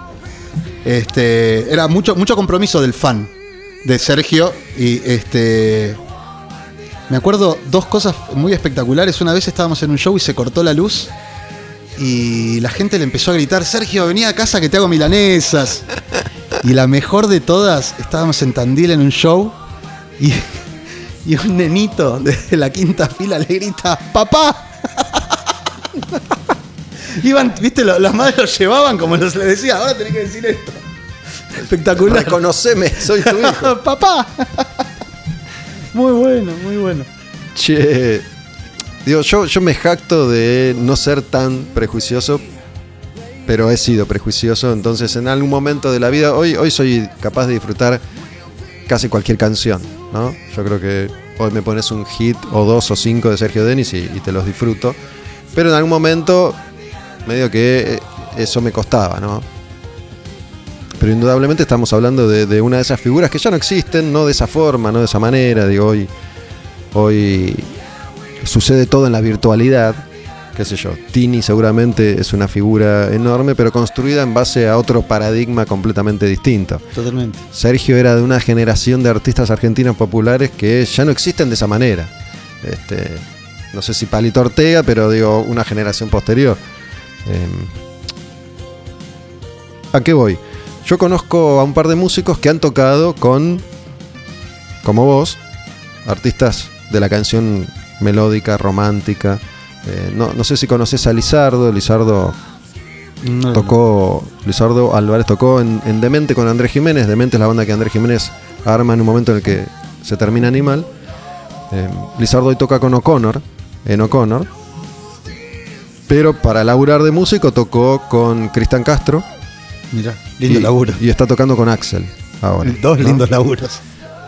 Entonces, bueno, cuentan una cosa, qué sé yo, pero más que nada lo que me sorprende como prejuicioso que, que se ve que aún soy es que esos dos artistas tienen mega banda, ¿no? Entonces uno puede creer que, bueno, Sergio va con, con una pista y ya fue. Digo, ¿por qué necesita un gran baterista que no me acuerdo cómo es que, que mencionaste? José Luis Colzani. ¿Por, qué estos tipos que se, supone que es re fácil, es una estupidez tocar esto? Sergio tenía como condición sine qua non para sus shows ir con la banda. Jamás hacía un show con pistas. Jamás. Y mirá que era una infraestructura grande porque tenía el iluminador, el sonidista, el baterista, el bajista, el guitarrista, el tecladista, él, el corista. O sea, realmente movía un- una, una- una cosa grande. Pero él estaba comprometido con hacer el show como él pensaba que tenía que ser. Y no. No estaba dispuesto a transarlo. A lo sumo, en algunos shows que por ahí no daba por la infraestructura, achicaba la banda. Pero siempre había un baterista, siempre había un tecladista, siempre había músicos tocando en vivo. Este, y eso siempre lo mantuvo. Yo no sé si, si vos, si ustedes, está el chino acá con nosotros grabando, se acuerdan. Hubo una especie de revuelo en el, en el ámbito rockero cuando supimos que a Cristian Castro le gustaba Tool. ¿no? Y que le gustaba el metal y que le gustaban bandas metaleras.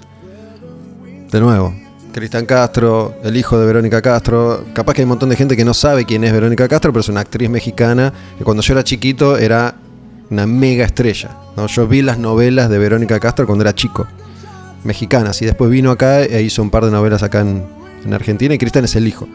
Em, y bueno, resulta que a Cristian Castro le gusta Tool. Y le gusta el rock, y le gusta el metal. Entonces, todo- todo- todo ese- todos esos juegos son, son como entretenidos y, y divertidos. Es que Pucho, eso es mucho más de la, del público Claro. que del músico. Porque yo te digo, sinceramente, yo hacía el show, eh, hacía un show con Adicta, un show con Sergio y un show con Tridana en, en la- en el mismo periodo de días. Y la verdad que los tres shows los disfrutaba muchísimo. Porque uno en realidad lo que quiere es hacer música. Y te puede gustar, podés tener más afinidad con una música que con otra y entender mejor el lenguaje de una música que de otra. Pero la verdad es que uno lo que más quiere es estar tocando. Y, y ese, y, ese, y ese prejuicio que la gente tiene de separar en casilleros eh, es mucho más del público que de la gente. A muchos niveles. No tiene que ver solamente a nivel género. La gente tiene como algo en la que se apropia del artista, ¿viste? Y eh, muchas veces te pide cosas o te exige cosas o te condiciona con cosas como si vos esto lo digo en el buen sentido, como si uno le debiera algo a, a- a- a la persona, ¿entendés? Que uno lo hace por amor y lo hace por, por- por- por- porque, por las ganas de hacerlo, pero viste, muchas veces con Adicta, que con el público que tenemos, eh, que es mucho más chico que, una, que bandas mucho más grandes. Pero es este, fervoroso. pero muy fervoroso. Y lo que nos pasa es que por ahí nos escriben, nos dicen, che, ese tema no lo tienen que hacer más y tienen que tocar tal otro. Y decís, sí. O no me gusta lo que tocaron el tal día. O el otro día sonaron mal. Y decís, pero qué sé yo, ¿quién te preguntó? O sea, que todo bien. La otra vez fue increíble. Uno llamó, nos escribió para preguntarnos la lista de temas del show. Antes del show. Para ver si sacaba la entrada. O sea, que me- no me pasó la lista de temas. Yo decía, o sea, ahí no sabés qué contestar. Decís, pero estás totalmente loco. Te odio. claro.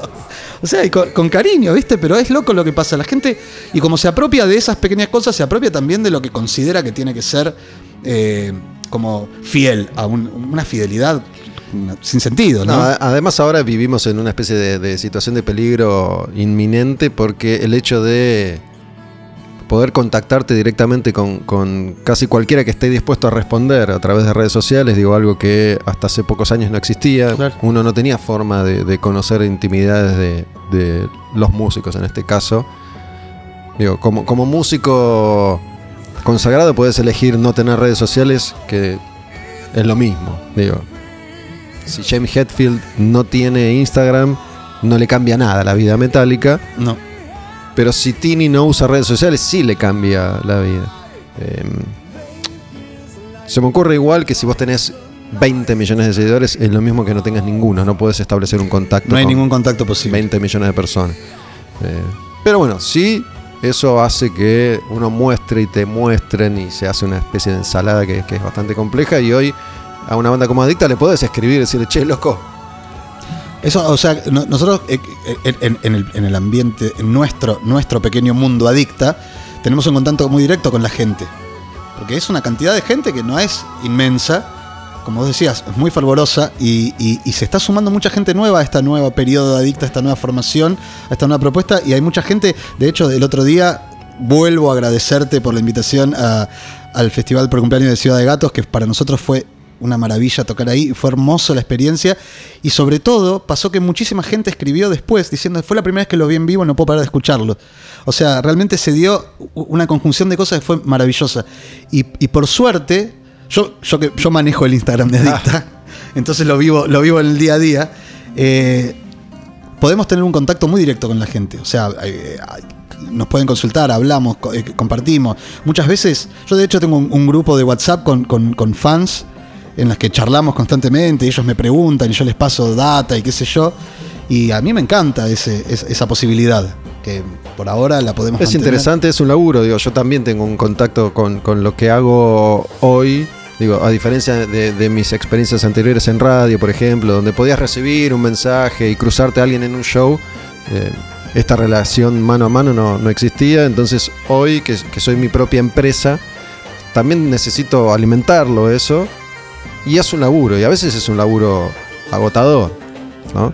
Es Porque, porque en este tipo de propuestas el- el- la relación con el que te escucha, te sigue, es fundamental para que, para que esto funcione. Bueno, pero tiene mucho de, de- O sea, te devuelve mucho también. te devuelve mucho también, pero bueno, sucede a veces, depende mucho de uno también.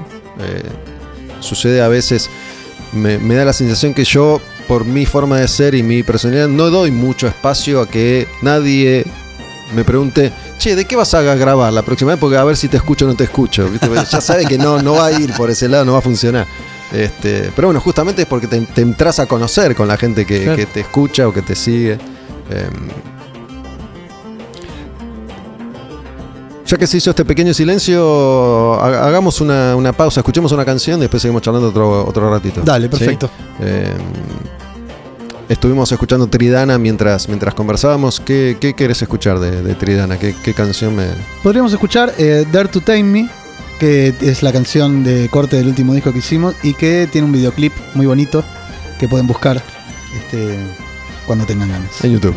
En YouTube. Y Juaco te contesta personalmente. Te contesta. ¿Cómo lo hicieron? ¿Cómo lo grabaron? Che, bueno, escuchamos Dare to Time Me de, de Tridana y después hablamos un poquitito más de este proyecto en particular.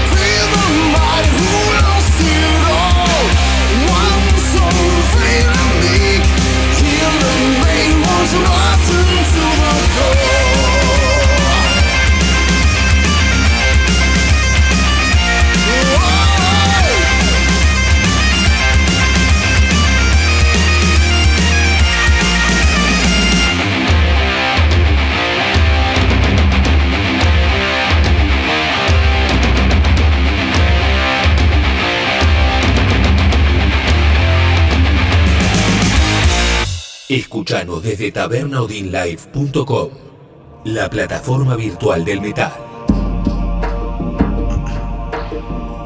Escuchábamos recién de Tridana, la banda en la que Joaco, Joaquín toca la batería, There to Tame Me. Otra de las características del metal celta folk hecho en Argentina, además de que suena bien, es que en general los cantantes, porque siempre se canta en inglés, cantan bastante bien en inglés. ¿no? A veces es medio. Cuando, cuando algunos artistas intentan cantar en inglés es medio aterrador. Pero acá se las ingenian bastante bien. Eh, eh, es loco porque sí, el, el- el experto en inglés a nivel letras y todo es Pablito eh, Allen, que es el gaitero, y Juanjo no, no, no, no habla un inglés muy fluido y aprende los temas mucho por fonética. Y, pero logró un- o sea, de- dominar esa, esa forma, Esa técnica. esa técnica. Y realmente, que siempre fue la intención de la banda, ¿viste? Es una banda for export principalmente. Y sí, es importante el, el- el idioma. No podrías ir a Alemania a cantar en castellano, me imagino, ¿no? no, Esta música. no, no.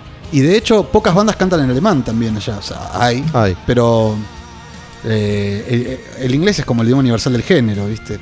Cuando ustedes van a Alemania, ¿van a una fiesta de metal celta o se insertan a otro festival que propone otras variedades de metal? Mira, nosotros cuando vamos para allá, eh, en general siempre vamos entre dos meses, dos meses y pico, y pasamos por muchos lugares diferentes. Eh, en los festivales que tocamos no hay otras bandas de, de, celtas, otro metal? De, de Ah, metal celta. No hay Solo directamente. ustedes. Eh, De hecho, eso también a nosotros nos juega muy a favor porque hay, hay eh, mucho metal muy extremo. Como que ellos consumen un metal muy extremo. El típico muy al palo, muy, muy arriba. Y, y Tridana al lado de eso es prácticamente pop. O sea, es muy cancionero. O sea, si bien tiene la, la impronta y el sonido y la banda es muy potente en vivo, eh, son melodías reconocibles, y estribillos y solos y todo lo podés cantar y todo lo podés memorizar. Entonces a nosotros nos juega muy a favor eso porque como que a- te termina viendo un contraste muy grande con todo lo otro que está, que está sonando. ¿Pudieron hacer Wacken alguna vez? No pudimos hacer Wacken. El año pasado íbamos a hacer Summer Breeze, eh, que era el festival más grande en el que habíamos entrado hasta ahora. Eh, pero bueno, otra vez. En Europa, con el correr de los años, me parece a mí, se fue reconfigurando la, agenda de conciertos. ¿no? Mientras que en Estados Unidos, si bien hay muchos festivales, hay temporada de festivales, las estaciones son distintas. Igual es un país mucho más grande que todos los países europeos, salvo Rusia. Pero hay grupos que siguen haciendo giras porque pueden recorrer un país entero de lo grande que es. Es muy raro, solo las bandas más grandes hacen eso hoy en día. En el Metal Maiden, Metallica. Pero la mayoría de los grupos de rock y de metal lo que hacen es ir a la temporada de festivales, que es en el verano europeo. Hay 250.000 festivales en todo el continente, uno tras otro, son tres meses de festivales. Sí. Y las bandas tocan en festivales. Ya no se hace tanto la gira propia para todas las bandas como se hacía antes. Nosotros, eh, si bien los festivales son el principal sostén de la gira, por supuesto, eh, hacemos muchos shows propios. Podés hacer tu fechita, sí. hacemos nuestras fechas. Yo me refería más a, a bandas eh, más grandes, más populares. sí, sí. Digo, no, si, si, si va, qué sé yo, Machine Head, por ahí te meten una fechita, pero en general lo que hacen es esto, ¿no? Sumarse a festivales. Y estamos hablando, digo, el, el backing ya es como un, un planeta. Sí, sí, el backing es un monstruo. universo, hay Sí. 250.000 escenarios, hay de todo. Yo no fui, pero bueno, he ido a otros festivales y, y además me han contado cómo, cómo es el backing, que probablemente sea el festival de metal más grande del mundo. Es el este más grande del mundo, sin lugar a dudas. Eh, hay una cosa que es muy loca en lo que hace, cómo, cómo ellos viven los festivales. Los festivales siempre duran dos o tres días y la gente, los festivales nunca son, por lo menos en mi experiencia, eh, en una ciudad donde una persona dice, che, viene tal festival a mi ciudad, como puede pasar acá con el Quilmes, el Palusa, cualquiera de los festivales que estamos acostumbrados. Está lejos, en Sino el que de la nada. en el medio de la nada arman festivales y la gente arma un camping alrededor del festival y van a pasar el fin de semana completo. O sea, y están equipadísimos. ¿Pudiste, eso te iba a preguntar, ¿observaste cómo es esto? Yo los viví, eso lo viví. Porque- Estuve días en festivales así. Voy a ser de nuevo un argentino prejuicioso y voy a decir, seguro que tenés carpa con jacuzzi, agua caliente, aire acondicionado, Es así.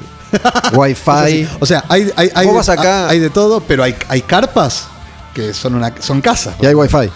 Tienen todo. Vos todo acá al, al Lollapalooza, por ejemplo, que es el festival mejor hecho de la Argentina, y 20 cuadras, a 20 cuadras del hipódromo ya no hay wifi. Ya no tenés señal. ya no tenés señal. Eh, y bueno, y acá tenemos Cosquín, que tiene gran oferta y tiene camping, pero es a lo perro.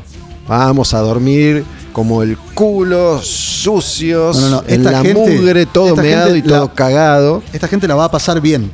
O sea, yo te estoy hablando, o sea, este, este festival, tengo una remera acá del Mise Open Air. Es un festival chiquito que se hace en un pueblo que se llama Basfeld, que queda cerca de Frankfurt, la- donde viven 150 personas nada más. Y una vez al año es un caserío, es de, de película. Es la pradera de Heidi con un par de casas alemanes típicas de esas que vos ves. O sea, una cosa increíble. Y hacen un festival que van mil, 1500 personas, gente de todo alrededor. Y vos vas caminando por el camping. Y los tipos van con, con- con la camioneta, el, el típico, este, ¿El la casa motorhome? rodante, el motorhome, con el toldo. Y van equipados hasta los dientes. Llevan 7000 litros de birra. No puede ser lo que chupa esa gente. Pero no puede ser lo que chupa esa gente. Se la pasan todo el día chupando. Y no puede ser la buena onda que tienen. Nunca hay un problema. Pero te estoy hablando de gente que está alcoholizada desde las 9 de la mañana hasta que se caen muertos de la borrachera. Y nunca jamás vi un problema. En los cuatro años que fui a vivir festivales allá, es una locura. Es una cuestión cultural y, la verdad yo esto lo, lo digo y lo charlo con vos descriptivamente, no estoy acá abriendo juicios de valor, porque también la forma en la que hacemos las cosas termina siendo divertida y pintoresca y por eso a veces viene un escocés y flashea porque su realidad es completamente distinta y, y disfruta mucho más este, este caos ordenado que es Buenos Aires. Sí, sí, ¿no? seguro, claro. Entonces digo, Cosquín es divertido. Yo he ido a laburar a Cosquín y la he pasado genial. No tenés estructura, te cagás de calor, te cagás de hambre, te cagás de todo, pero la pasás genial. Es divertido, es un contexto festivo y la gente, aunque por ahí va con cero comodidades y, y- y no duerme y, casi no come, me refiero al público, durante 3, 4, 5 días, no deja de ser divertido y si vos sos suizo y, y protagonizás eso, vivencias eso, seguramente no te lo olvides nunca, así como vamos nosotros a Suiza y está todo tan bien hecho que Que te sorprende. puede haber momentos en los que a mí me ha pasado te incomodás porque no aguantás todo ese orden y todo ese control. Sí, en Alemania no, cruz, no cruzás la calle por el medio de la cuadra. O sea, llega un punto en el que entras en, esa, en, esa, en ese método A mí me agarra un y te ataque termina de pareciendo una ansiedad. locura. Te parece, decís, ¿cómo? O sea, ¿cómo? No se, ni se te ocurre. Yo siempre, siempre cuento la, la misma anécdota, pero viene al caso. Viste, yo viajé muchos años por, por laburo y, y vi montones de shows y qué sé yo. Y hace muchos años fui a, en este caso en particular, que lo recuerdo, fui a Boston a ver a Depeche Mode. ¿no? Y como vos decís, muchas veces los shows grandes son en las afueras de las ciudades. Hay, hay lugares que tienen transporte público y lugares que no tienen transporte público. Estados Unidos no tiene transporte público, salvo Manhattan, que tenés el subte. Pero si vos vas a Miami, vas a Los Ángeles, vas a San Francisco, vas a California, vas Es a donde sea, en auto o nada. o la muerte. Sí, sí, totalmente. Entonces van 20.000 personas y hay 17.000 autos. Entonces termina The Pitch Mode y tenés que ir al auto. Primero, encontralo.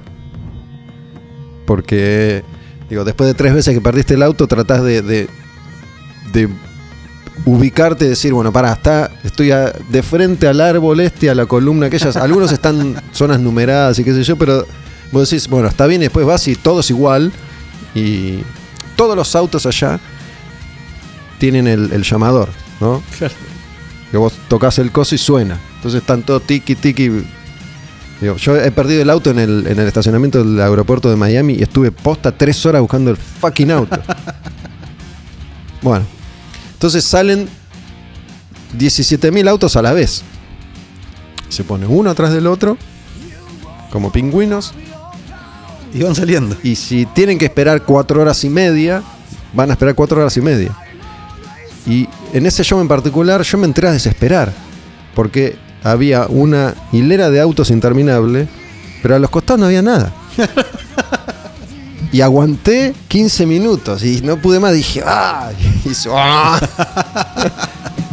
Claro, pero los Y tipos salí no, primero. Los tipos no están preparados para la argentinidad. No, no.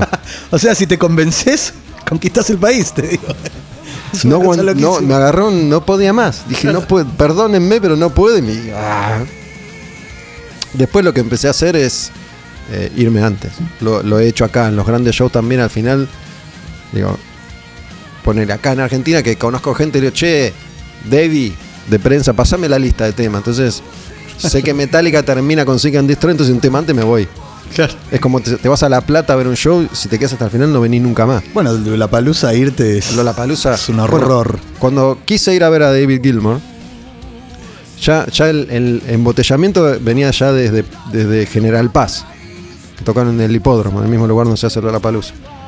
Y no, no aguanté. Llegué hasta, hasta Márquez, a un par de cuadras de Panamericana, y pegué la vuelta y me fui. No, no- no- Adiós. Ese show fue especialmente caótico, ¿no?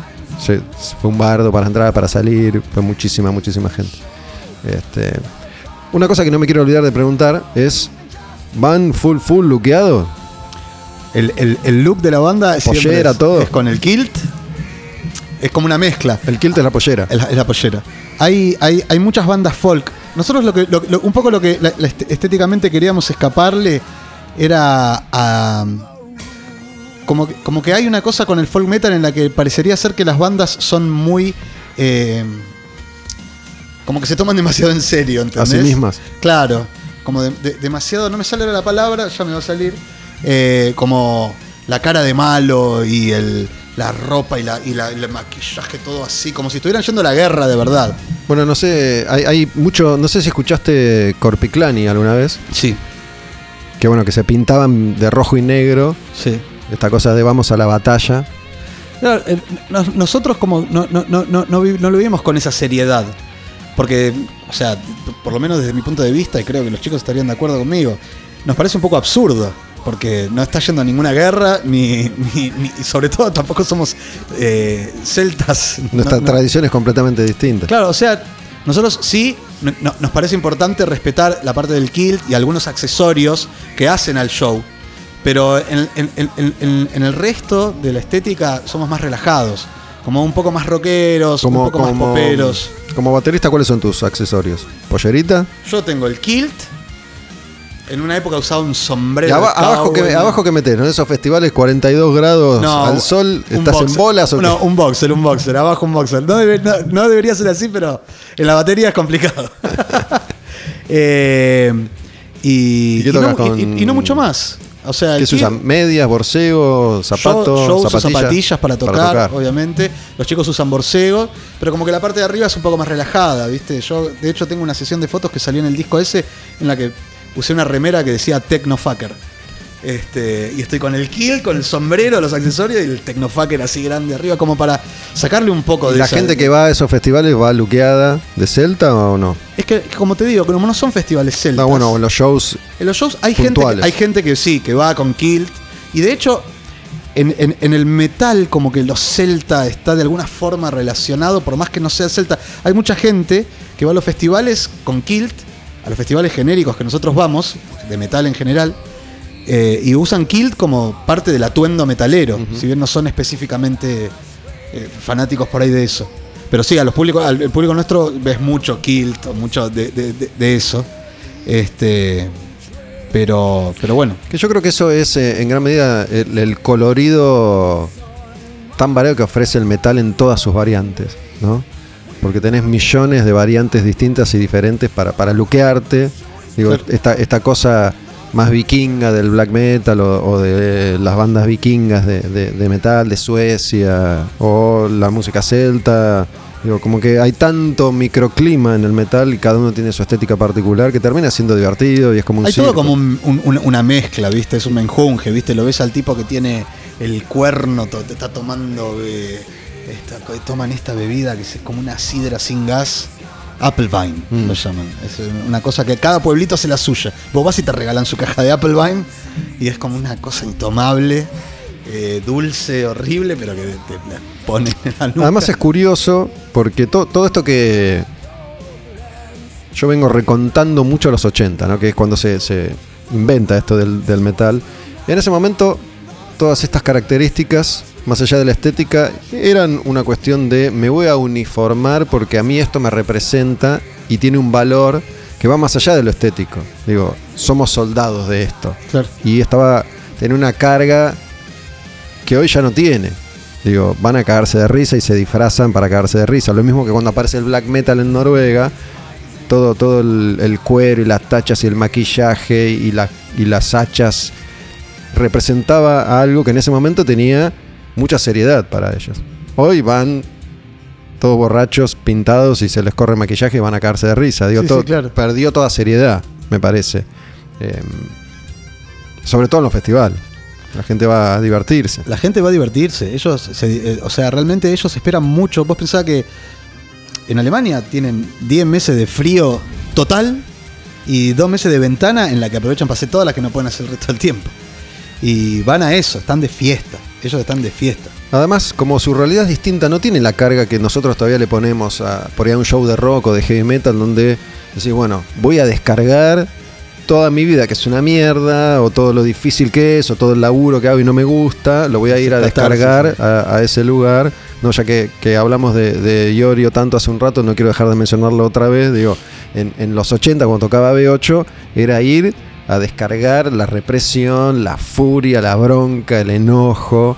No ibas a, a pasarla bien. Claro. Pasarla bien era, en, en la lista de cosas que, que había que hacer, era la el ítem 10. Y todavía tiene esa carga el rock, ¿no? Más allá de pasarla bien, uno va a uno de los pocos espacios que encuentra todavía el, el ser humano para decir, bueno, esto está bueno y me sirve para. No, allá eh, realmente no lo viven con una carga, como con una especie de rol social el, show. Es realmente una fiesta y ellos lo viven así y lo transmiten. O sea, uno lo termina viviendo así realmente porque hay una alegría, hay una camaradería, hay una buena onda y los tipos están. brindan con uno, brindan con el otro, te invitan, son muy generosos, ¿viste? Te, te agarran y se apropian de vos y te llevan a uno de sus, de sus trailers y te dan de chupar todo el día y lo que quieras, ¿entendés? Lo que quieras. Son gente muy, muy divina que es loco porque no es la imagen que uno tenía, que yo tenía por lo menos de los alemanes antes de conocerlos en persona. Y sobre todo no es la imagen que uno tiene de... Bien que yo me muevo en un ambiente de metal allá, prácticamente únicamente con la gente con la que me relaciono, pero son totalmente diferentes a todo lo que vos te imaginás de un alemán, ¿entendés? Eh, Y le- les contás, mira, yo también toco acá en esta banda, Adicta, se llama, es una banda de pop qué sé yo. No, es, es- es este... no viene al caso. No, es como que es como raro, sí, les podés comentar. De hecho, hay muchos fans de allá que siguen, a que sigue, terminan siguiendo Adicta y, y- y comentando y likeando fotos, interactuando, porque nos conocemos de, de eso. Y aparte porque con muchos te terminas haciendo amigos, ¿viste? Como pegás onda. Pero sí, tenemos un par de fans allá medio freaks que, siguen todo, todo lo que hacemos nosotros acá, siguen. O sea que me likean, likean todo lo que sea Adicta, todo lo que sea todo. Te, te likean todo. Bueno, me, me acordé tarde, pero quiero, quiero explicar algo a lo que vos hiciste referencia hace un rato largo ya, ¿no? Sobre el show de Adicta y Ciudad de Gatos, porque hay un montón de gente que por ahí escucha esto y no sabe de qué estamos hablando. Ciudad de Gatos es un bar en La Plata y se hizo un show por el aniversario del bar en La Plata hace unos días. Estamos en noviembre 2021, aclaro, porque por ahí escuchan esto en, en marzo del 2022. Em, y entre montones de DJs y, y solistas y bandas tocó Adicta y vos hiciste referencia a, a eso. Y Adicta es un grupo que históricamente tiene una carga, ¿no? Pero hoy se me ocurre que están en una etapa distinta y es la del, la del disfrute. No van a, a, a sacar la bandera de tal cosa o a, o a sufrirla por, por la carga histórica que tenían los, los orígenes de Adicta.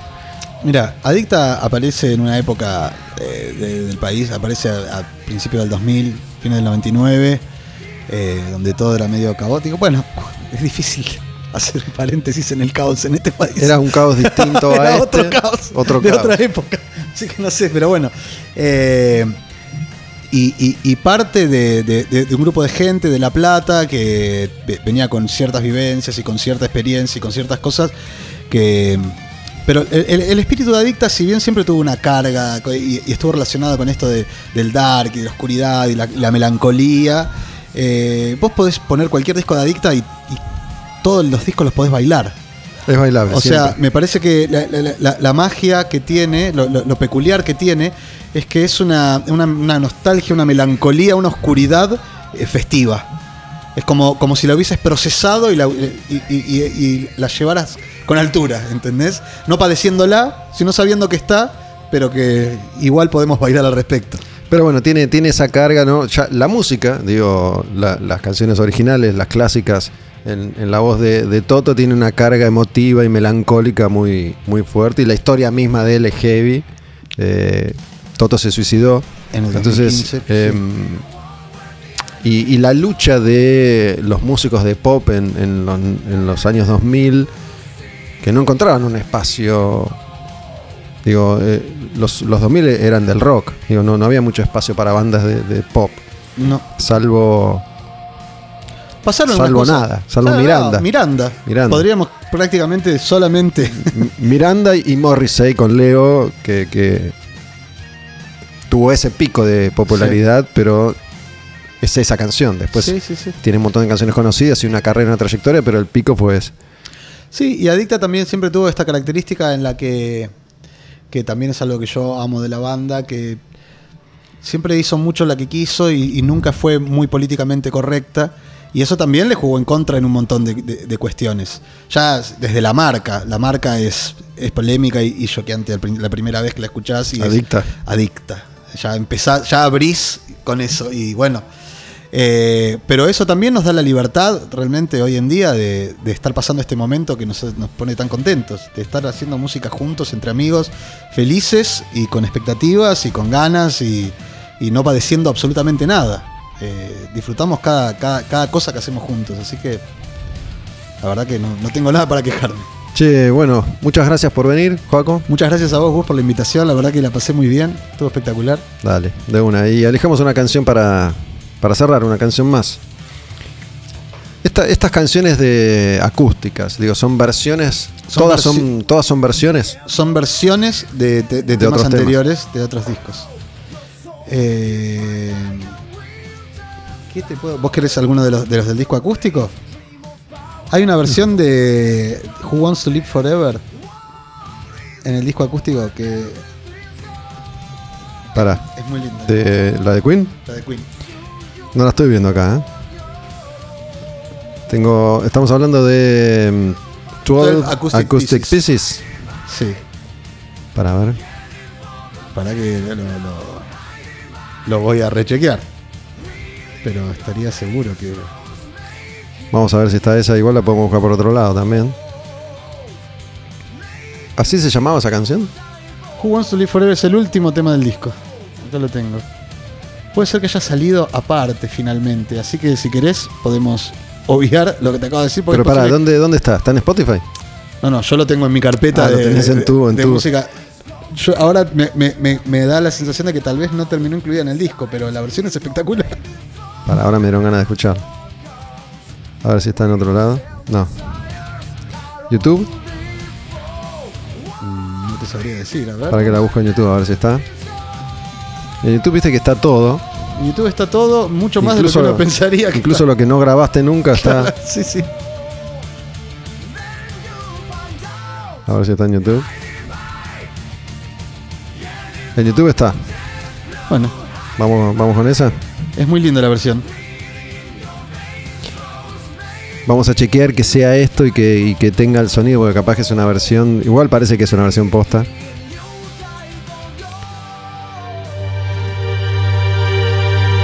Es verdad. Sí, sí, es eso. Tridana Who Wants to Live Forever The Queen, cerrando esta charla con Joaquín, con Joaco, baterista. Gracias, loco. Gracias, gente. Un saludo.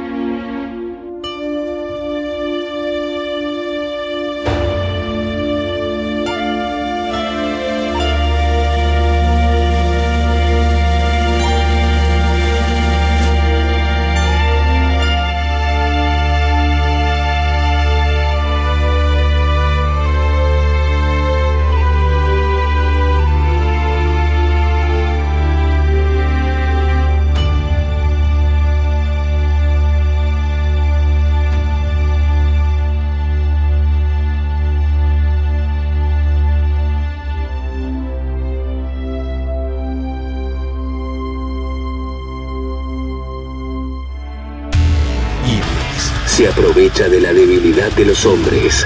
Ángel que desobedece a Dios. Víctima del libre albedrío. Al demonio con el diablo. Puro heavy metal.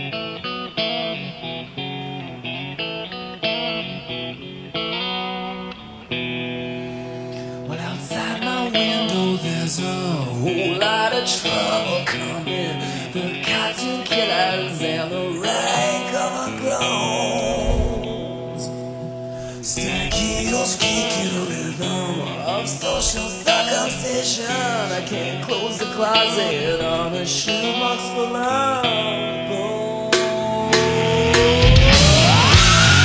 Retomamos la senda del año 1991. Conversábamos recién con Juaco de Tridana y ahora estamos con Skid Row.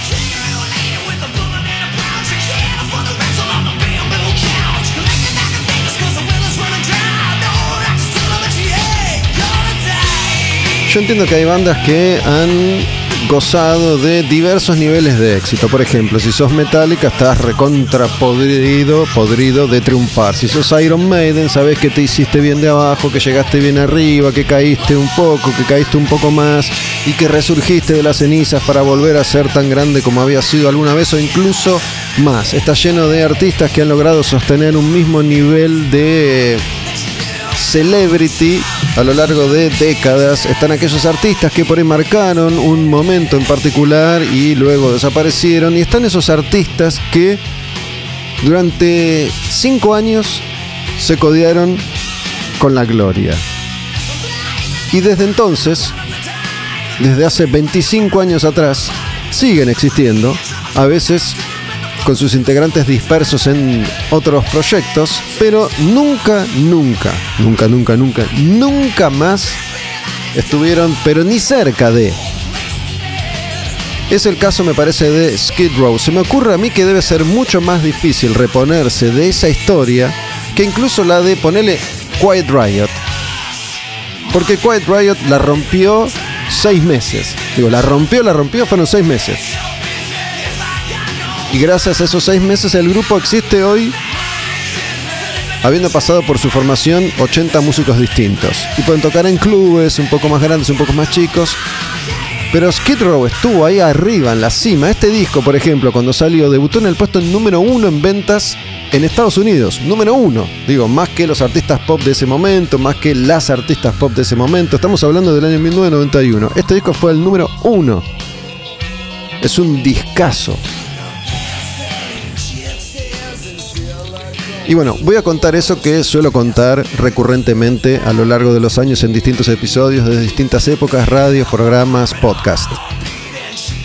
Resulta que Skid Row vino por primera vez a Buenos Aires, si no recuerdo mal, en el año 1993.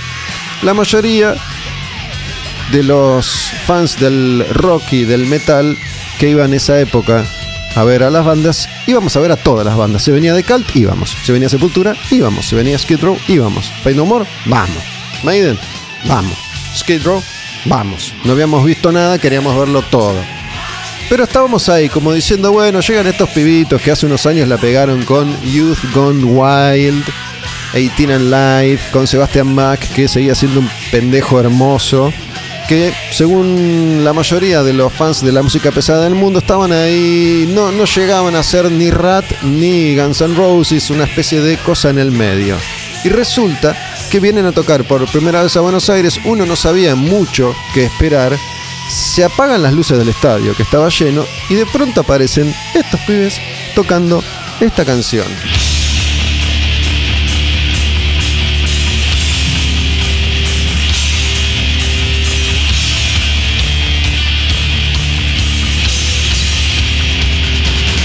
Sabes qué? Parecían pantera, parecía sepultura. Sebastian Mac, que mide dos metros, sacudiendo el pelo largo y rubio, quebrándose las vértebras del cuello, y la banda así.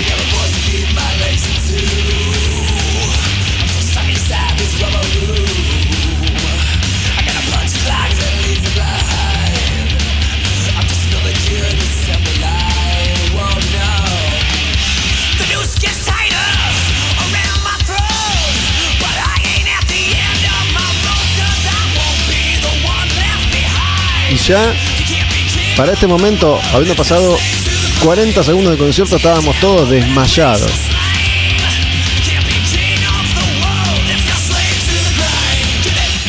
Esta es una banda, una de las pocas bandas que después de sacar un primer disco bastante más melódico, accesible, se atrevieron a ir bastante más allá. Este es un disco mucho más heavy que el primero. no es Pantera, pero tampoco es ni de pedo Motley Crue. Y bueno, yo hace un rato en la primera parte del programa hablaba de lo que fue ver en vivo a Sepultura. Considero que soy una persona bastante afortunada porque he visto cientos, miles de shows a lo largo de mi vida en 40 años de ir a ver conciertos en vivo. Y atravesé toda esta etapa en la que las bandas internacionales empezaban a llegar una a una a la Argentina, un país que no estaba acostumbrado para nada a vivir ese tipo de experiencias. Y entre tantos miles y miles de conciertos que he visto, hay un par que los recuerdo muy, muy especialmente porque de todos esos shows, miles fueron alucinantes y excelentes, algunos pocos dejaron una huella imborrable, indeleble por la brutalidad, la intensidad, el nivel de conexión con el público. Sepultura fue una de esas bandas. Megadeth en obras, esa primera vez, fue una de esas bandas. Y Skid Row, esa vez, también fue una de esas bandas. Los amamos, como amamos a cada grupo que vino por primera vez a la Argentina y dejó una imagen tan impactante. El grupo tres años después iba a volver con otro disco, Subhuman Race, en el 96 y ya estaban medio como el ojete entre ellos, a punto de separarse. Y el show estuvo bien, también tocaron en obras, pero no estuvo tan bien. Vamos con una canción que es de este disco que se llama Slave to the Grind, que es el segundo de Skid Row, que es del año 1991 y que te muestra cómo el grupo podía hacer de todo todo el tiempo y cómo Sebastian Bach se la bancaba cantando cualquier cosa que le pusieran enfrente. Uno de los grandes cantantes de esa época. Un tipo que realmente podía cantar. Un tipo que está más cerca de Dickinson, de Halford, de Dio, que de Vince Neil de Motley Crue.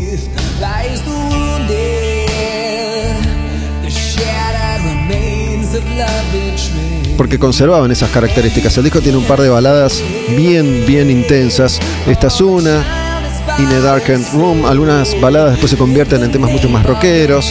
Estaba Quicksand Jesus también. Canciones heavy como la de recién, Slave to the Grind o Monkey Business. Y canciones más melódicas como esta.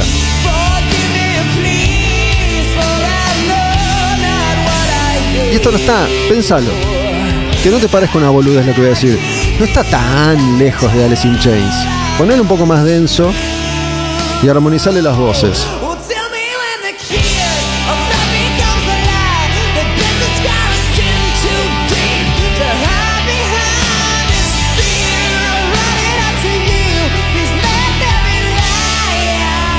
Be light. Mira, MSB, me gustan tanto estos recuerdos y estas memorias y estas cuestiones imborrables que han quedado en la mente de aquellos que tuvimos la suerte de estar en ese estadio Obras.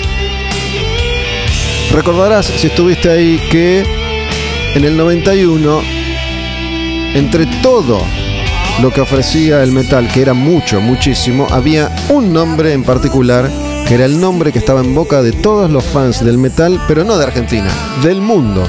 Había un nombre que era la nueva palabra clave mágica para el público metalero de todo el mundo. Ese nombre era Pantera. Y estaban todos los músicos de todas las generaciones enloquecidos y atemorizados por Pantera. Cuando Judas Priest llegó a Pantera de gira y Halford, Halford los vio, dijo, uy, cagá, vamos muertos. Se fue al toque de la banda y armó Fight, inspirándose en Pantera. Sebastian Bach estaba enloquecido con Pantera y de hecho, en ese show de Skid Row, antes, poco antes de la primera visita de Pantera a Buenos Aires, el grupo tocó el riff de Cowboys from Hell y el estadio se vino abajo mal.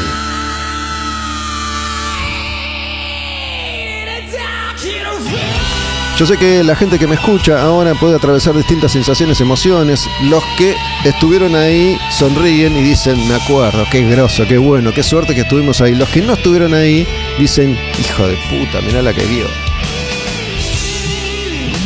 MCB decía entonces y vamos a escuchar la última de Slave to the Grind, la última de Skid Row en este repaso por las canciones del año 1991 y la vamos a escuchar completa en honor a una etapa, a una época, a un sonido que ya no es.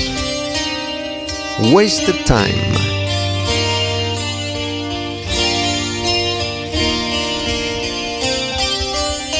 Disfrútenla. Porque yo estuve ahí.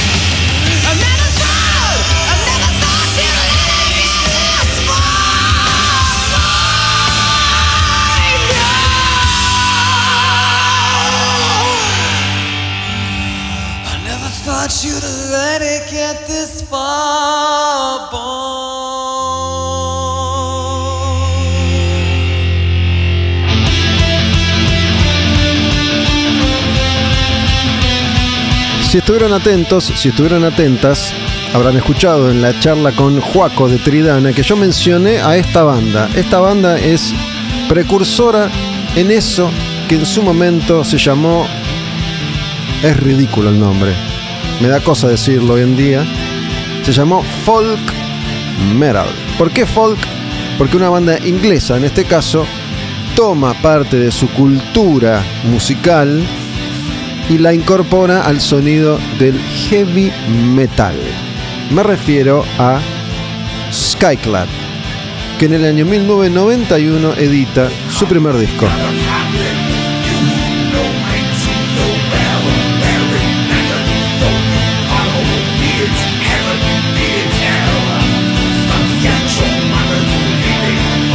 Y esto fue una novedad total. El disco se llama The Wayward Sons of Mother Earth. Y Skyclad era la banda de Martin Walker. Ahí tenés unos violines, unas cuerdas.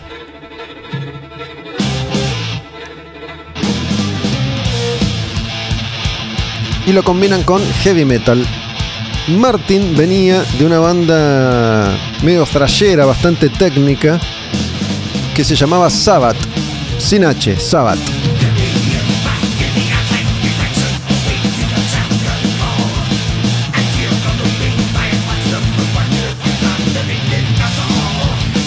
Skyclad en este primer disco no está tan lejos de lo que era Sabbath, ¿no? Esta cosa bien rápida, intrincada y él que mete mucho, mucho verso, mucha letra. Son muy largas las letras de Sabbath, son muy largas las letras de Martin Walker. Y así rapiditas, tiki, tiki, tiki, tiki, tiki, tiki, tiki.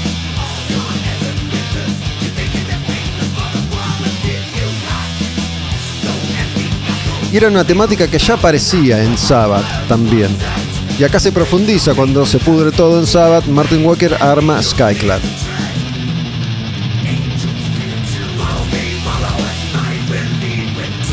Esta canción se llama The Sky Beneath My Feet.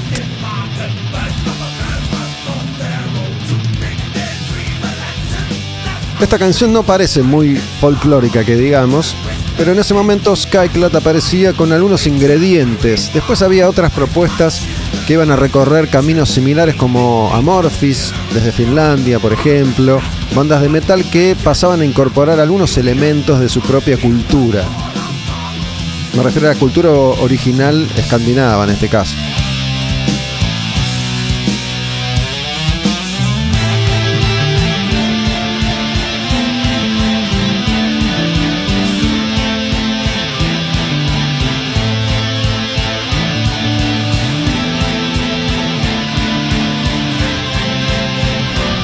Si este repaso fuera mucho más rápido, si vos tuvieras frente a tus ojos la lista de canciones que yo seleccioné para todo este 1991, te darías cuenta en un pantallazo rápido y general la variedad de música que había ya en 1991, muy diferente a la variedad de música que ofrecía el heavy metal en 1982.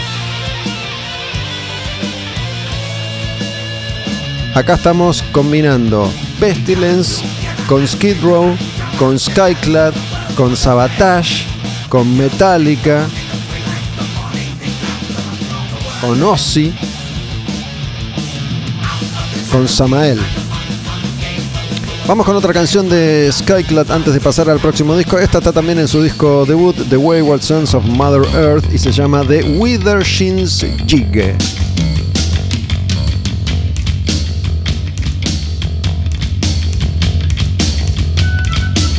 Acá ya es otra onda, ¿ves? Ya es más Señor de los Anillos.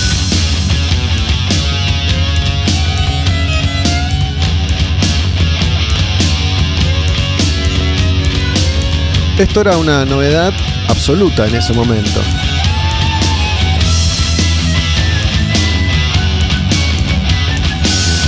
Esta canción es más característica de eso que decía.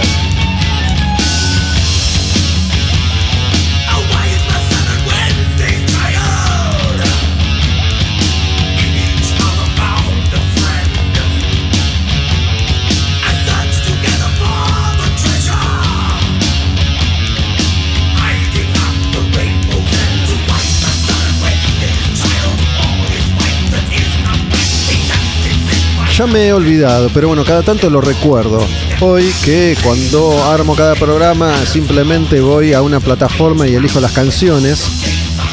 Cada tanto recuerdo, sobre todo cuando escuchamos esta música, yo me compraba todos estos CDs. Yo me compré el disco de Skyclad para escuchar a Skyclad y ver qué era Skyclad.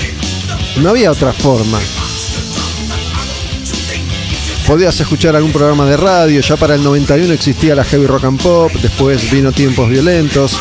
Pero si querías conocer música, tenías que comprarte los discos, grabarlos, tener a alguien que te los grabe, ir a un lugar que te los grabe.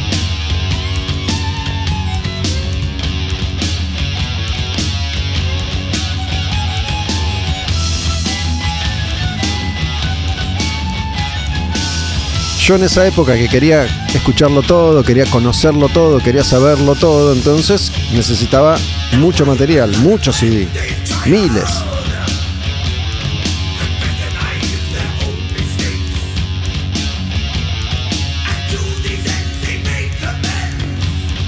Les voy a decir algo y ustedes no lo van a creer, pero en 1991 no había internet.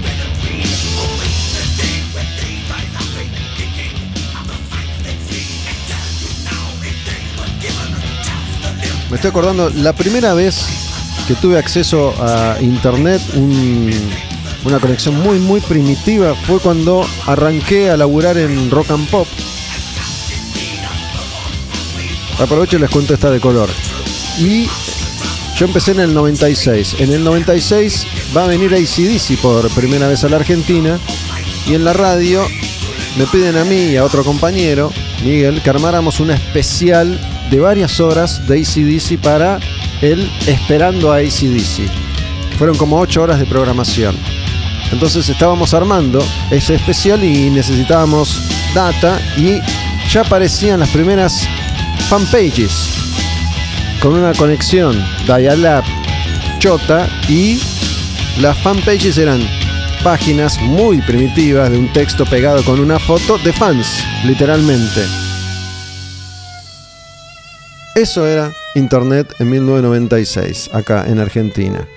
Y de Skyclad nos vamos a ir a la banda con la que hoy quiero cerrar este episodio de Al Demonio con el Diablo.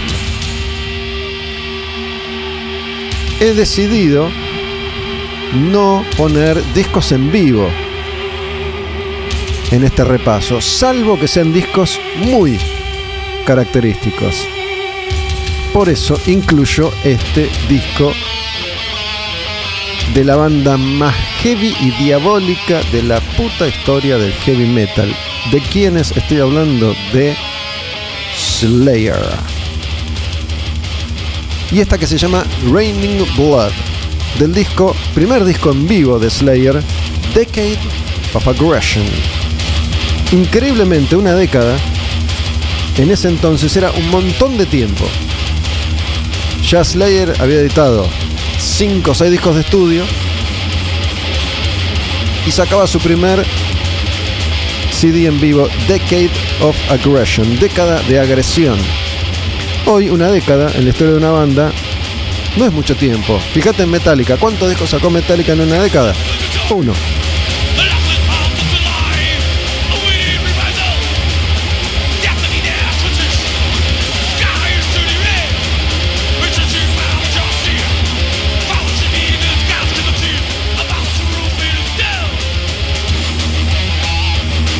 Esos riffs, por Dios. Una versión que se me hace más acelerada que la versión de estudio. Esta es todavía la formación original de Slayer con Dave Lombardo en la batería.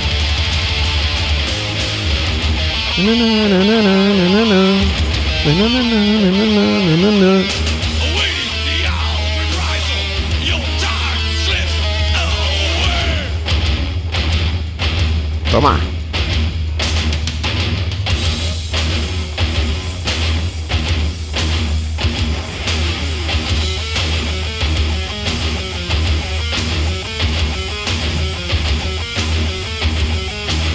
Año 1991, en este repaso que está cerca ya de el final para entrar en 1992, Slayer y Raining Blood del disco Live Decade of Aggression y decidí dejar especialmente una canción para el cierre de este Al demonio con el diablo. Esta es la primera canción del disco. Así arranca el disco, así arrancaban los shows de Slayer en la época y así arrancó con esta canción el primer show de Slayer la primera vez que vinieron a Buenos Aires, Argentina. Estadio River Plate. Primera vez de Slayer, primera vez de Kiss, sin maquillaje, con Black Sabbath. Versión Tony Martin en voces. Y Slayer en River arrancaba su concierto con Hell Waits que es esta canción que yo elijo para cerrar este episodio de Al Demonio con el Diablo. Mi nombre es Gustavo Almedo y estuve acá en Tabernadín desde Honduras y Tames con el chino. Grabamos juntos siempre. Joaco, Joaquín, baterista de Tridana como invitado. Y todas estas canciones. Y esta intro, para mí es una de las intros más formidables, no solo de un show, sino de un disco. Es la intro de la primera canción del disco Hell Awaits. Que tiene toda esta cosa medio diabólica. Pero me gusta porque recién a los dos minutos y medio de la canción, más o menos, canta Tomaraya. Pero te entra ahora a jugar Slayer con unos riffs que te van llevando. Esto se supone que es Join Us al revés.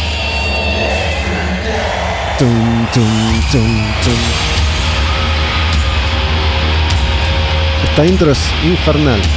Me acuerdo que cuando vino Slayer por primera vez estaba en River y me fui adelante, lo más adelante que pude. Después tocó Black Sabbath, me la banqué ahí. Y cuando tocó Kiss, que era la banda de mi vida, la banda que más quería ver, la banda que llegaba por primera vez, la primera vez que iba a ver a Kiss ya no podía más. Me fui para atrás a la altura del mangrillo y estaba diciendo que termine, por favor, no doy más, no puedo más. Esto, mirá.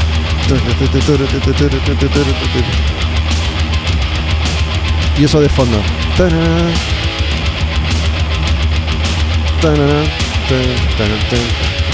Y ahora cuando arranque.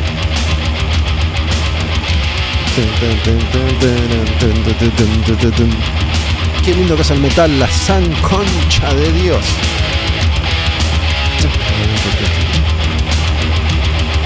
Tiene toda esta intro clásico Slayer a medio tiempo. Esto.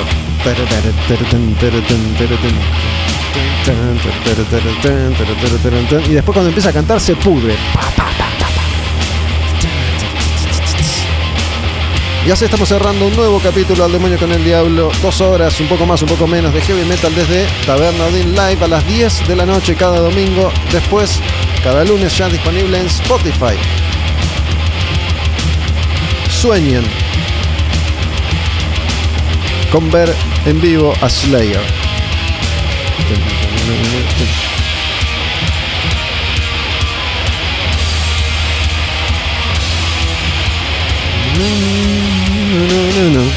En un momento va, va- va a haber una pequeña pausa.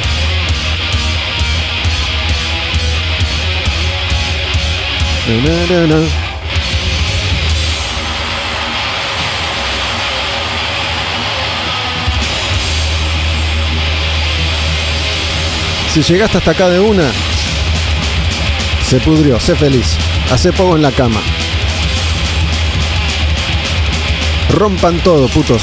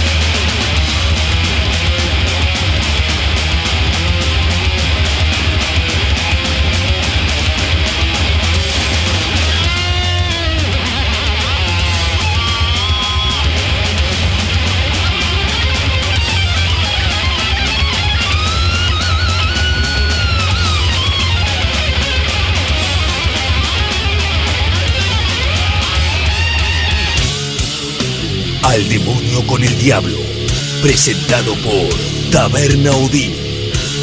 Puro heavy metal. Satán. Serpiente que tentó a Adán y Eva con el fruto prohibido. Ángel caído que aterroriza al mundo. Antítesis de la verdad. Arderá en el infierno. Al demonio con el diablo. Puro heavy metal.